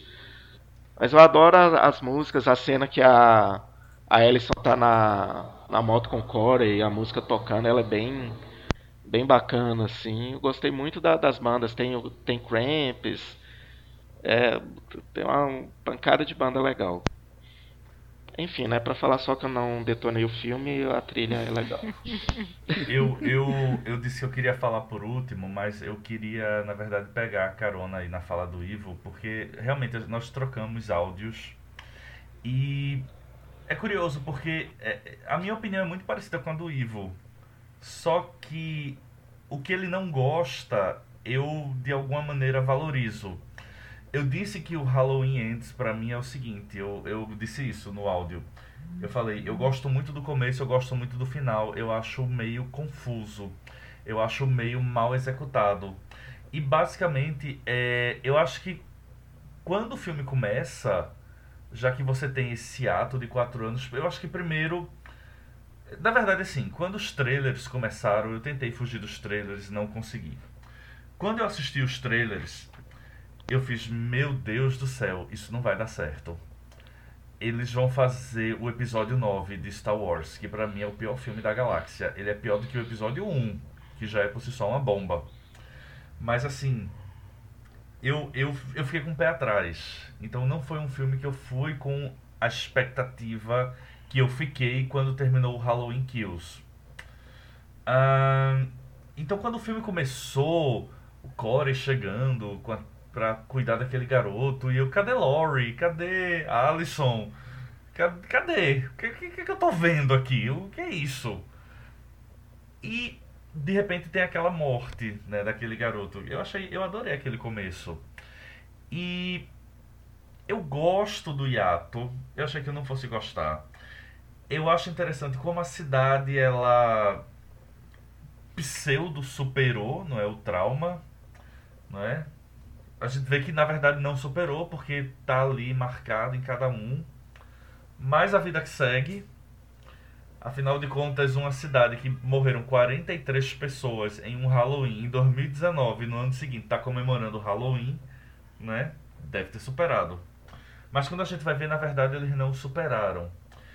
E aí, eu acho legal a ideia da Lori ter, sabe, seguido em frente comprado uma casa, virou uma escritora de autoajuda. Eu acho que devia ter tido, inclusive, uma cena pós-crédito dela lançando o livro na Oprah, né? Assim, falando o case de sucesso dela. Mas. É... Quase foi morta várias vezes. É. para se tornar uma escritora de sucesso. Mas. Eu acho legal o Corey, só que aí é onde eu concordo com o Ivo. Eu acho que foi mal explorado eu acho que talvez, não sei, a gente vai confabular, não é? Talvez se fosse um personagem que tivesse vindo já no Halloween 2018 e tal, e que a gente conhecesse, eu acho que um dos problemas é esse. Aparece esse cara que tem um. A introdução dele é massa. Eu adorei aquela introdução. Achei muito legal. Mas depois eu fiquei com essa. Por que, que eu tô perdendo tanto tempo com esse cara? Cadê Michael Myers? Laura tá fazendo bolo de abóbora. Que filme é esse que eu tô vendo? Sabe? E ela erra o bolo de abóbora, a abóbora explode. Ou seja, nem bolo de abóbora ela sabe fazer. E, só que aí eu, eu começo a gostar dessa ambiguidade que esse rapaz sofrido, não sei o que, não sei o que, injustiçado, começa a ter esse lado evil, não é? Só que o que me incomoda nem é tanto isso é do nada a Alison que diz: Meu Deus, eu estou apaixonada por você, eu vou fugir com você e você é a razão uhum. da minha vida. Esse arco para mim não funcionou de jeito nenhum. Olha, eu até entendo, não faz o menor sentido, mas eu até. Tá, vamos lá. O cara entrou lá no esgoto, aí Michael Myers olhou para ele, aí deu um olhar 43 e tal, pá. Ok. Mas assim, a Alison, principalmente por tudo que ela passou, sabe? Ela. Aqui, aquela química ali para mim não funcionou. Então, eu acho que o arco do Corey, ele começa bem, mas depois eu acho que eles querem aprofundar muito rápido, aí você não compra a ideia, aquilo não lhe convence, e assim, você não dá a mínima, sabe? Eu falei que o Halloween Kills é um filme legal porque você conhece e gosta de todo mundo, é o oposto desse. Porque aparecem uns coadjuvantes que você não dá a mínima. Aquela família do Corey é um saco. Aí tem uns Uhum. meninos lá que fazem bullying com o Corey, um outro saco. E que aí, tipo, eles vão morrer e você não dá a mínima, sabe? É, n- não dá a mínima.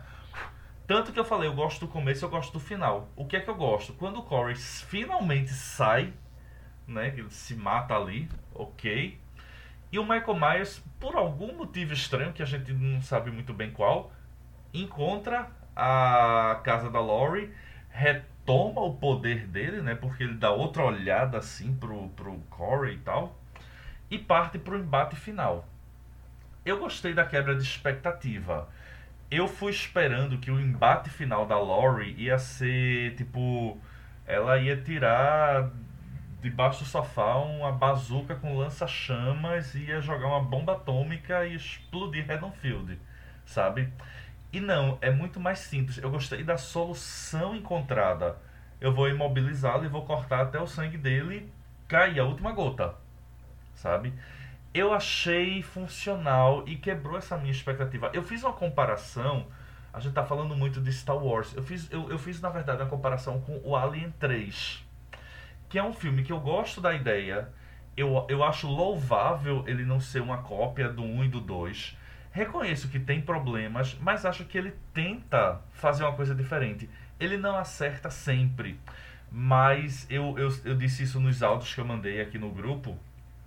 O fato dele não ser o episódio 9 ou o Parque dos Dinossauros Domínio, que são duas conclusões bomba e só faz para só serve para fazer fanservice e que assim são dois filmes muito, muito, muito ruins.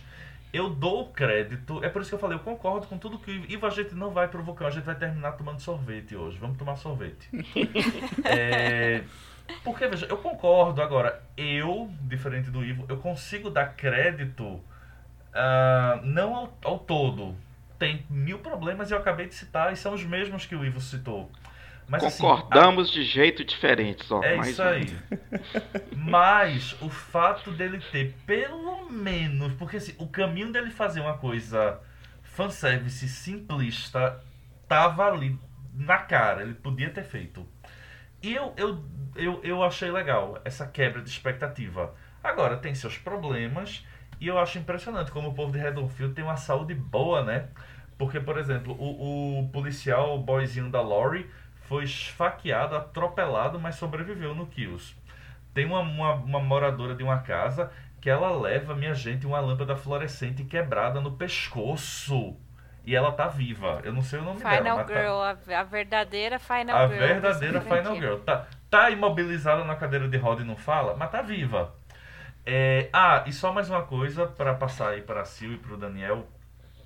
Eu gosto muito, como eu falei, da maneira simples de matar o Michael Myers. E eu acho muito legal quando acho que é o xerife chega e diz assim, ele está morto. Aí Alison fala, não o suficiente. E sai aquela caravana mórbida de carros até o depósito para destruir o corpo do Michael Myers. Eu acho muito legal essa parte. E eu gosto muito da cena final, onde a Laurie está sentada na sacada da casa dela. E você tem umas quatro cenas da casa dela voltando ao primeiro filme, mas sem a respiração do Bugman, dizendo que pelo menos para essa linha do tempo, The Evil, the evil is gone. Ah, é isso. Tem problemas, mas o fato de não ter sido o episódio 9, o domínio, ele tá na categoria Alien 3, que é um filme que eu defendo. Então eu defendo antes por isso. Tem problemas, reconheço, mas eu me agarro nas partes boas. Muito bem. Va- Vai lá, Sil, então. Vamos ver se a Bom. gente vai discutir. Tá todo mundo concordando hoje? É, então. Ivo, você Não, quer eu- sorvete de quê? De morango? Eu vou, vou pegar aqui. Eu tô achando muito engraçado que, que é, esse negócio de o Ivo e o Felipe terem gostado e terem pego o- os mesmos elementos e um gostou e outro desgostou. Eu tô vendo isso acontecer muito, assim, tipo, nos, no pessoal comentando na internet, né? As mesmas coisas que, que algumas pessoas amaram, outras odiaram, assim, tá muito engraçado.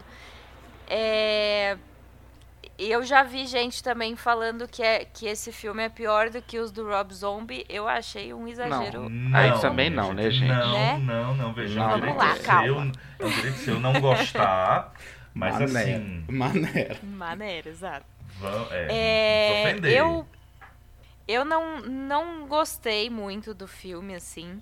Mas eu acho que ele tem seus pontos. Eu acho que ele é, falhou em levar algumas coisas adiante, assim. É, tem essa quebra de expectativa, né? Porque, porque essa trilogia foi vendida como o embate final da Laurie com o, com o Michael. E isso acontece no Halloween Ends, mas, sei lá, nos 20 minutos finais, assim. É, e, e até chegar lá, né, o, porra, o Michael demora pra caralho pra aparecer nesse filme. É, mas quando ele aparece, eu acho interessante que ele finalmente está envelhecido, sabe? Porque até o Halloween Kills ele era um jovenzinho, assim. e ele é, ele é tão velho quanto a Laurie, né? Ele não é um jovenzinho, por mais que ele talvez tenha aí algum, algum alguma força, né, inexplicável assim, mas ele é um senhor. E nesse ele tá lá morando nos, nos esgotos e ele tá claramente envelhecido, mas e, e ele volta é, um pouco quando quando ele mata aquele policial chato que ficava dando em cima da Ellison, né? Que o que, que aí que entra essa ligação que ele tem com o Corey, assim. E assim, a primeira cena do filme, eu gostei bastante, assim, dessa apresentação do Corey. É quase como se fosse. é, dá pra fazer um, um curta ali, né? E, e eu, eu achei bem interessante, assim. Mas, mas me incomodou essa troca de protagonismo, né? Enfiar o Corey como ele foi colocado na história. É, ao mesmo tempo em que eu acho interessante essa essa possibilidade de passar o poder do Michael adiante, né? Essa transferência, assim, porque a- o pai do menino que, que morre nessa primeira cena, né? é, ele fala que é, quando ele olha para os olhos do Corey, ele vê mal, ele vê vazio, que é exatamente o que o Loomis falava sobre o Michael, né? Então, tem essa essa introdução talvez de uma transferência de poder, mas daí o Corey morre, né? Então isso não vai, não vai para frente assim. E, e eu acho que talvez fosse fosse uma coisa interessante de se levar adiante, sabe? É, aí aí abrindo muito, né? Seria porque porque é isso, não me incomoda mudar, né? Eu gosto muito do Halloween 3, por exemplo, né? Que nem tem o Michael Myers. Então não me incomoda aparecer um filme que, que, que seja mesmo diferente do, dos outros, diferente do que a gente está esperando. Mas eu acho que é, ele introduz uma coisa e aí ele corta, sabe? E eu acho que eu me interessaria mais se ele levasse isso adiante mesmo. Me incomoda muito esse negócio da, da Ellison querer já ir embora com o menino. Não, gente. Não façam. Eu acho legal que as pessoas que, que são mortas nesse filme são todas umas insuportáveis. Em sua grande maioria, pelo menos. É. que mais? Não gostei da procissão no final, Felipe, perdão. Ach- achei, Tudo bem, tudo bem. achei um pouco exagerado. Não sei se gostei também de, do, do Michael ser jogado num moedor de carne, porque foi tipo. Ah, eu gostei. Se ele sobreviveu à decapitação, ele sobrevive a isso também. Então, dá, Mas, dá ó, um jeito, mas né? ali Só ele falar tá que ele sem trocou de máscara. Ele tá sem máscara. Não tem como dizer, eita, a gente jogou o mendigo Mas ninguém por sabe o acidente." rosto dele. A Laurie Ninguém sabe. nunca- Ah, ela viu ele quando? Não, veja, ela tirou a máscara pra matá-lo. Ou seja, aquela, ela- aquela pessoa que ela matou foi a mesma que foi pro com- Foi, compactador tá, do- é. né? Só se não era a pessoa que entrou na casa, entendeu? É, aí tudo bem. Era mas só alguém que tava passando por ali. Foi um velho pegou lá e prendeu o cara e de Halloween. Falou assim, vai lá, vai lá dentro da casa, tem um negócio pra ti. Mas o cara entrou. Ela vira, porra, Gê, mas Negócio- você. Ficam usando a máscara. pois é. Que insistência, né? Agora, só pra, só pra terminar meus comentários, falando da Lori, é, pra mim não faz sentido nenhum a Lori ter passado 40 anos da vida dela em trauma, ter construído uma casa que é uma armadilha pro Michael, 40 anos, aí depois que a filha dela é morta pelo Michael, é. Aí ela superou, gente. Superou assim, né? Ou pelo menos tá tentando mais. Comprou uma casa, tá escrevendo um livro, não faz sentido. Mas Eu anotei isso aqui também. Olha, olha, eu tentei ser bonzinho falando isso, mas já que você falou, se eu concordo com você, não faz não é, sentido gente, nenhum. Achei demais. E achei que. É, achei muito legal também ela tá. Tá finalmente se relacionando. Acho que talvez, né, comece a se relacionar com o policial lá, Hawkins, é o nome dele, foi né? Fofo. É, foi fofo, é. foi fofo, é foi bonito. Mas, gente, essa, essa relação começou ali no hospital, eles já estavam se paquerando. Em quatro anos não aconteceu nada. Sério mesmo, cara. Sério é. mesmo. Então, tipo, tem, tem várias coisas aí que, que para mim não fizeram sentido. Ah, mas é isso. Posso fazer só um último comentário? É, eu lamentei a personagem da Lindsay que teve uma ah. participação pequena, mas interessante no Halloween Kills. Mas eu acho que ela foi meio mal utilizada. Eu acho que a função dela nesse Ends, aparentemente ela é dona do único bar de Haddonfield e nas horas vagas é cartomante. mas. Assim, não tô dizendo que ela precisava ter morrido, não, mas. Sei lá, acho que nem na procissão dos carros ela foi. Foi jogada de, de lado a personagem. Parece é. que ela ah, eu só posso gravar duas diárias. Gravei as duas diárias, agora. Sabe? Eu tinha um contrato Parece. lá de mais um tempinho em tela, ela fez e foi embora. Pois é. Vai lá, Daniel. Tá, não, eu acho que a gente não vai discordar muito, então, porque eu tô mais ou menos na mesma opinião do Felipe de que eu consigo enxergar todos os defeitos do filme, ele tem vários e ainda assim eu consigo gostar de vários aspectos do filme apesar de que às vezes parece que o filme se esforça pra gente não gostar dele, né? Tem que, Nossa. Tem, tem que se esforçar um pouquinho mais. Uh, eu fiz aqui, só uma coisa. É, eu, se eu não me engano, tô, vou retomar uma questão de memória aqui, mas se eu não me engano, eu volto naquela questão de que foi planejado desde o início assim, até porque eles planejavam filmar o Ends e o Kills juntos. Uhum. Eles só não filmaram, até onde eu sei, por causa da pandemia e tal dava muita complicação de ficar muito tempo lá e tal. Então eles acabaram separando a, as filmagens, mas eles iam rodar junto. Ah, então, tem, tem essa história, tem essa história, verdade. Então essa ideia de, de que já era, porque eu lembro de quando foi, foi lançado o, o primeiro, né? Eles já falaram assim, ah, o, o roteirista, o Danny McBride, ele vai trabalhar mais no terceiro do que no segundo. No segundo, quem vai trabalhar é outro roteirista. Então, tipo, já era algo que se não me engano, quando eles venderam essa ideia, eles já venderam como sendo a trilogia mesmo, né? E aí, eu, e aí eu volto na trilogia original, porque eu acho que faz todo sentido se a gente for parar para analisar em comparação, né? Que eu falei que o primeiro era uma cópia do primeiro filme.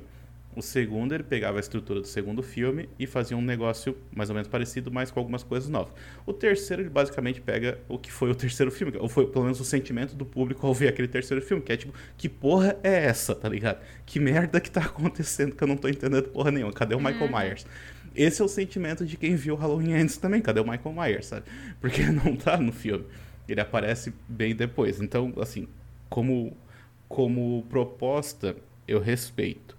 Agora, tem algumas questões que eu não consigo deixar de lado, sabe? E aí, por exemplo, eu elogiei muito a, a direção do David Gordon Green e tal, mas eu tenho que admitir que a, a, a, maneira como ele retrata o bullying parece ser de vídeo institucional da década de 50, sabe? Uhum. Aqueles lá que eles passavam nas escolas, assim, tipo.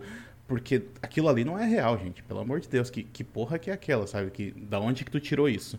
E aí, quando ele vai por lá quando ele vai mostrar o romance ali da, da menina com, com, né, com o jovem psicopata, é, é tipo o romance novela das sete, assim, de. Uhum. Olha só, não, ele não é, ele não é bom pra você. Você, "Ah, não, mas eu vou ficar com ele mesmo assim. Aí ele aparece com uma jaqueta de couro, sabe? Então, tipo, e vou mandar na, mi- e vou mandar na minha moto. E daí, Mas é bem É isso, isso, é bem isso. É, é É isso que o filme isso. mostra pra gente. E ele, e ele tenta levar a sério isso. E aí é que tá o problema, né? Porque ele não, ele não, não aponta para aquilo e fala, olha que ridículo, né? Ele fala que, que é sério mesmo. Gente, Então isso é, é muito problemático. Te, te Oi, interrompendo aí rapidinho, é, é que eu sou muito brega. Eu adoro aquela foto que os dois estão na moto e tá rolando a música assim, eles estão abraçados, um momento meio bereza assim, eu gosto. Achei... Mas que é brega, é, né? É brega, é mas brega, eu sou é. brega, Ah, tá, gente. não, Você tá, tá no meu tá. sangue ser brega, então.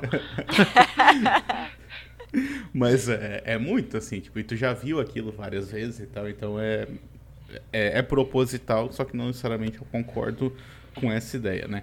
É, em relação a- ao trauma e a maneira como ela resolve, consegue recuperar, se recuperar de um trauma, sendo que a filha dela morreu é, em um, né, em um décimo do tempo que passou entre um filme e outro, por exemplo, tipo, no outro passou 40 anos, ela não conseguiu se recuperar, e depois passou 4 e aí ela conseguiu. Então, como não, não sabemos, né? Mas, mas tudo bem.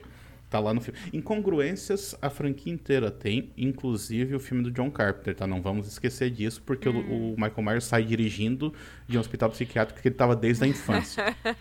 É verdade. Então, assim, não vamos esquecer disso nunca, porque o, Qual- o filme original não é perfeito. Qual, qual que era a justificativa disso? A gente discutiu o, isso, o, né? o, o Donald Pleasance ele diz assim: ah, alguém, um, algum enfermeiro deve ter ensinado. Imagina um enfermeiro tá assim, eita, tu que matou Acho, tua acho que era a proposta. Tu tá sem ter o que fazer. Passou por todo mundo, né? Pra levar Vem até na cá. rua pra, pra ensinar. Vem cá, vou te dar umas aulas.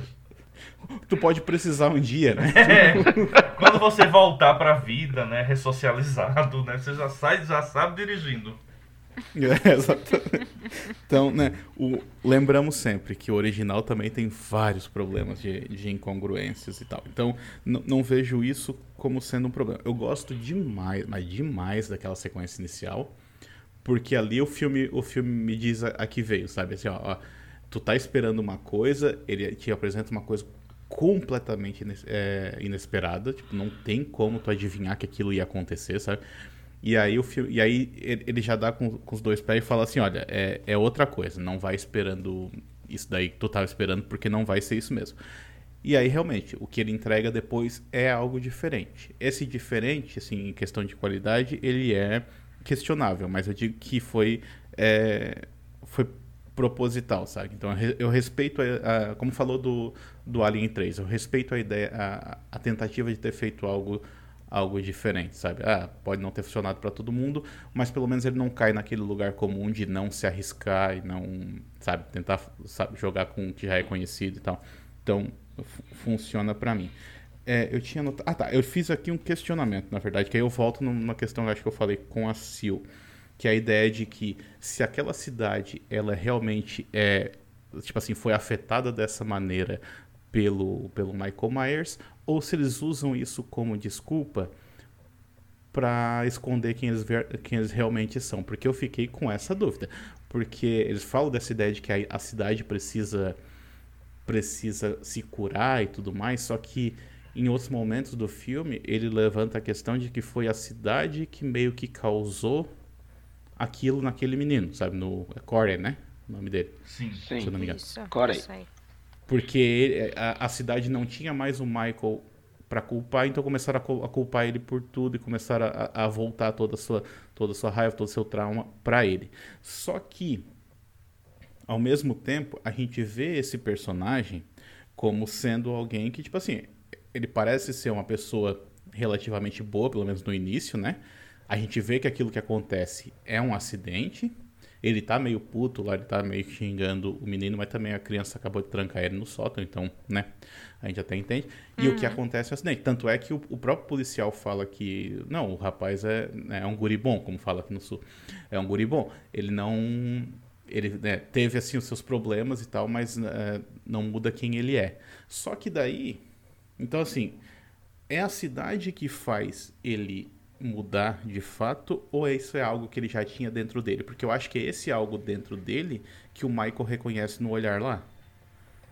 Sabe? Quando, quando os dois se encontram, eu acho que é isso que o Michael Sim. reconhece no, no olhar. Então ele já tinha dentro dele. Então não foi a cidade que causou isso nele. Sabe? Então a cidade talvez tenha isso dentro deles, só que daí eles precisariam talvez de um, de um bode expiatório, sabe? De Sim. alguém pra colocar a culpa. Essa é a Faz minha sentido. opinião. Aham. Eu acho que eles estão mentindo pra si mesmos. É isso que eu quero dizer. É, acho válido. Tanto é que Sim. eles fazem. Eles transformam a morte do Michael no meio, meio que numa. a- na procissão da, né, da, da, da, da sua própria limpeza, né? Tipo assim. é, porque eles estão fazendo um negócio que é ilegal e tal, daí a polícia chega e fala assim, não, mas hoje pode. Então, tipo, né, pode qualquer coisa e tal. Só que. Não sei, ali, aquilo ali pra mim é mais um, um showzinho que eles estão fazendo pra si mesmo, pra mentir pra si mesmo e dizer que ah, agora a gente, a gente tá bem. Agora o mal já passou sabe? Então, tipo, só que na verdade eu acho que aquilo tá dentro deles o tempo todo. E aí eu gostei muito dessa ideia que o filme propõe, mas ele não necessariamente vai a fundo, de se é a cidade que tá que, né, tá podre, digamos assim, né? Se aquilo tá dentro das pessoas, então realmente o Michael se torna quase como o assassino do pânico. Sabe, uma, uma máscara que, que outras pessoas podem usar. Isso é né, diferente do que a, a franquia tinha apresentado até então, mas como proposta eu achei muito interessante. Só que daí ele acaba voltando voltando atrás nessa ideia no, no final, né? Por isso que o filme é tão bagunçado.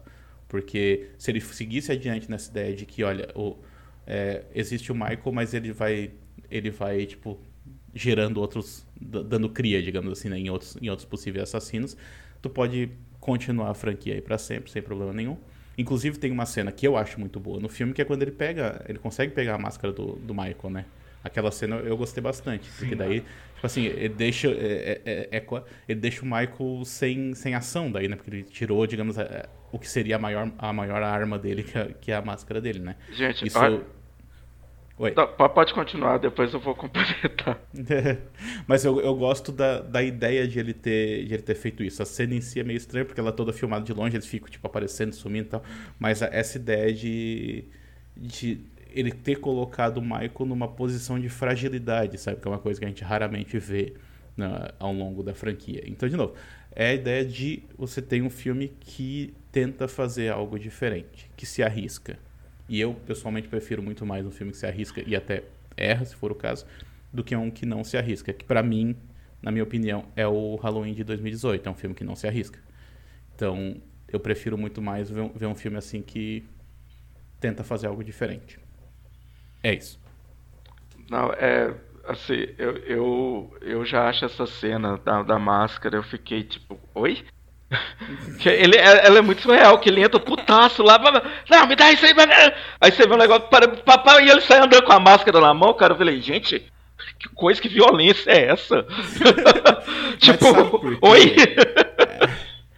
É, por- é porque, na verdade, o que o filme tá, tá, tá propondo ali, né, nessa, é, é quase uma relação de pai e filho.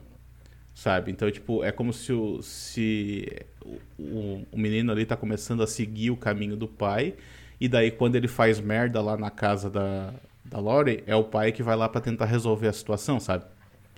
Porque o, o Michael. E tanto é que quando, quando é que ele mata pela primeira vez no filme? Ele- Quando ele mata o cara que tava importunando o, entre aspas, filho dele. Então o filme tá indo por esse caminho. É um caminho bem bizarro. Muito bizarro. Mas é, é o caminho que ele se propõe aí. Então, de novo, volto nessa ideia do. Pelo menos ele tá tentando fazer algo diferente. É, é, é é uma coisa muito interessante que você falou. Eu a- adoro a proposta de fazer algo diferente, mas me incomoda quando, beleza, eu vou querer fazer algo diferente, mas eu não consegui fazer. Falhei. E assim, ele, pra mim, ele falhou muito, o David Gordon.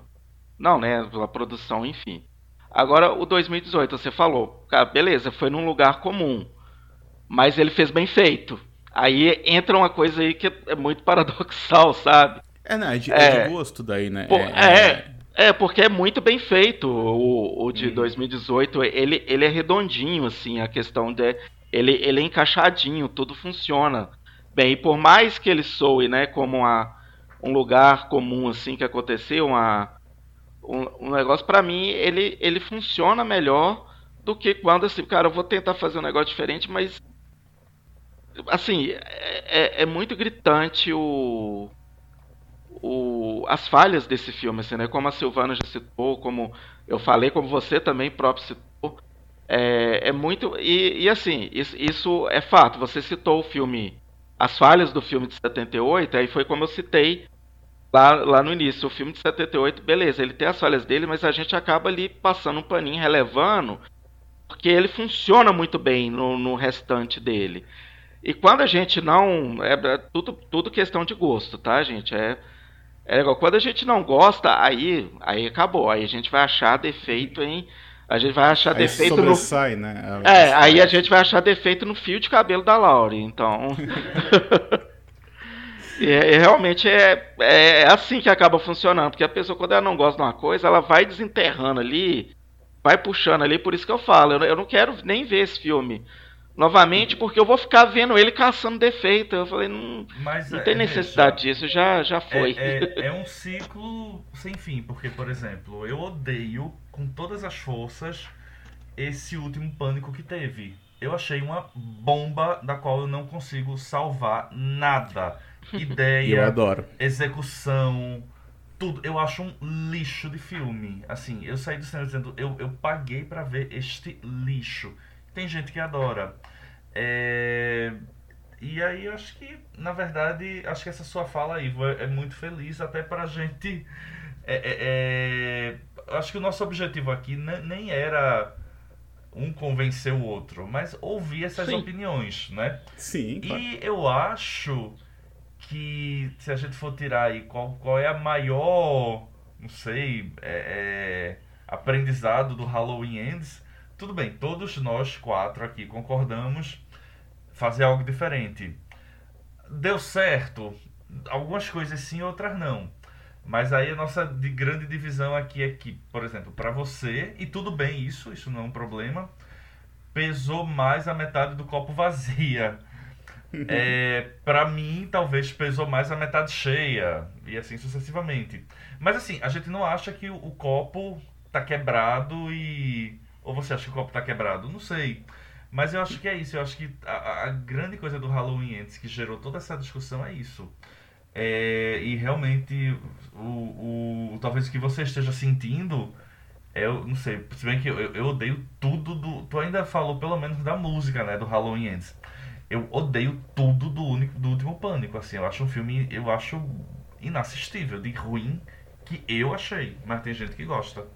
Eu não só gosto do último Pânico, quando eu, como eu considero o segundo melhor da franquia. Mas isso é, é discussão daí, de fato, para um outro dia, né?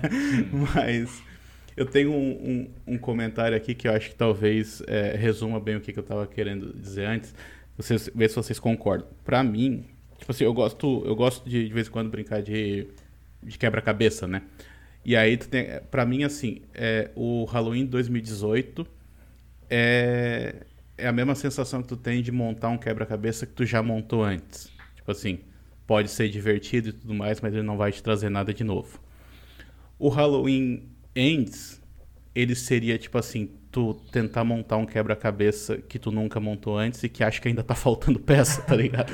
Então É. assim, tu vai chegar em algum lugar. Se tu vai se divertir ou não, é uma outra história, tá ligado? Mas tu vai chegar num lugar diferente, isso é fato. É, Eu gostei dessa do quebra-cabeça. Achei uma ótima definição também. É, sim, muito boa. É Muito isso bom. então, gente? Eu acho que é, isso, gente. É, bom, lembrando que né, já, tem, já vi alguns comentários preocupadíssimos porque David Gordon Green vai dirigir, ó, tá filmando, né, o reboot do Exorcista. Eu não sei o que, que vocês, o que, que vocês estão esperando, né, desse, Ah, eu não, desse eu não- retorno, mas eu acho tô- que teremos, teremos episódio. Eu não tô esperando Ah, teremos nada, sim, não. né? Né? Aí a gente já faz um do original. Ah, minha gente, E- vamos fazer um das sequências do Exorcista? Eu, eu, Ou eu vi o 3 esses dias. O 3 Ah, é bom, três é eu lindo. gosto do O 3. três é muito eu legal. gosto do 3. É, Nossa. é. Bora Realmente, fazer. É, va- vale a pena. Vamos esperar. Eu só não vou ver a série que lançaram lá do Exorcista, porque daí quando vira, quando o filme vira série, daí eu não vejo. Mas É, é, é onde, é onde eu estabeleço o limite, sabe? Ah, Justo. eu tentei, mim- mas não tá consegui bom. não. É. Mas os filmes eu veria tranquilamente, é, sem problema nenhum. Agora, em relação ao é, esperar, não espero nada, porque né, tô nessa, nessa fase aí de que eu não crio expectativa, então o que vier, Justo. tomara, tomara que seja bom. Essa é a minha expectativa. Eu, eu, eu tô curioso só porque tá confirmado que a Ellen Burst volta, não é? Eu acho que ela é, apesar da, da Linda Blair, claro, ser a cara do filme, mas eu sempre associo o Exorcista ao excelente. Sim. E a Linda Blair não volta, né? Até o momento, não. Não, não, Não só quem que volta. tenha é- surpresa. Pode ter É. surpresa. É. Mas a princípio não. Mas é isso, vamos ver, né? Ano que vem. Não tem data certa ainda, mas. Apesar que tá outubro de 2023 no IMDB. Halloween, então, né? É. É. É isso. Gente, alguma consideração final? Agradecer aí a Jamie Lee Curtis por voltar, não é? Eu acho que, obviamente, ela é o, o- o ponto principal aí dessa franquia. É sempre um prazer vê-la. Ah, e eu, eu me diverti, eu gostei, tem problemas, mas eu acho que, né, acho que o, o saldo geral aí dos três filmes, pelo menos pra mim, é bastante positivo. Então, eu deixar aí os agradecimentos à senhora Laura Strode, vida eterna, a Screen Queen. E dizer que ela já tomou banho de mar aqui onde eu moro. Aqui na praia que eu tomo banho de mar, ela já tomou banho de mar. A mãe dela, Jan- Janet Lee, veio aqui em 1962 no Recife, tem foto disso. E aí, eu não sei o que, é que eles vieram fazer aqui, mas vieram. E aí ela tem foto dela tomando banho de praia aqui, onde eu tomo banho de praia. Então, ó, temos algo em comum. Tá vendo? Felipe de vez em quando faz umas invejas na gente, né? De Muito chique, muito chique. Ah, eu É, quero dizer quando- outra coisa. É, que tem nada a ver com Halloween, mas eu acho que a no... mas eu, eu tenho que fazer esse comentário. A nossa musa Jennifer Tilly, ela ganhou um prêmio do Saturn Awards de atriz coadjuvante na série do Chucky. Então, assim, informação Aê! aleatória, mas claro, tudo com a Jennifer Tilly merece ser divulgado e comemorado. Ela é ótima. Maravilhosa. Muito bem. Só então para finalizar minha comparação com Star Wars, é, eu vou falar aqui uma, uma frase que não é minha, de uma professora minha que ela disse que eu acho que, que resume bem. A Jamie Lee Curtis ela é a princesa Leia do terror. Legal. Então foi, é, muito, é muito bom que essa trilogia tenha trazido ela de volta e, ao contrário da, da, da princesa Leia lá na trilogia do, do Star Wars, tem utilizado ela bem na- Sim. nos filmes, né? É isso. Gente, sabe o que, é que eu pensei aqui? Hum. Tal- Se eu talvez corte isso, tá? Que é a viagem aqui. Um crossover de Halloween, Exterminador do Futuro e Alien. Ripley, Ah, Ripley. Sarah Connor e, e Lauren Strode enfrentando os, os bichão. Ah, gente, Eu veria. Olha, corta isso. Ele falou, ele terminou de falar e ah, corta isso. eu não, eu não tenho opinião formada a respeito, eu preciso pensar. Ai, muito bem. Então fechamos, gente. Obrigada por mais essa gravação. Deixa um beijo pro Samuel que não pôde participar. Agora está saindo de férias, então ele vai ficar um tempinho distante da gente. Mais perto de mim, porque acho que ele vai que a gente vai se encontrar aqui em São Paulo. O Samuel, ele vai ver a Bjork no Festival Bjork que a gente falou lá no episódio do, Do vulcão. do vulcão. É. Ele vai ver ao vivo a Bjork fantasiada lá, tipo, tá indo pra tomar um café fantasiado. Ele vai ter Ah, esse privilégio, embora ele fale que não, mas ele vai sim. Ah, então é isso. Ouvintes, como sempre, aguardamos seus comentários, críticas, sugestões, elogios. Ficamos sempre muito felizes de recebê-los. É, obrigada por estarem acompanhando a gente, né? E, e é isso, gente. Obrigada por mais essa gravação e até a próxima. Até Valeu, mais. galera. Até mais, pessoal.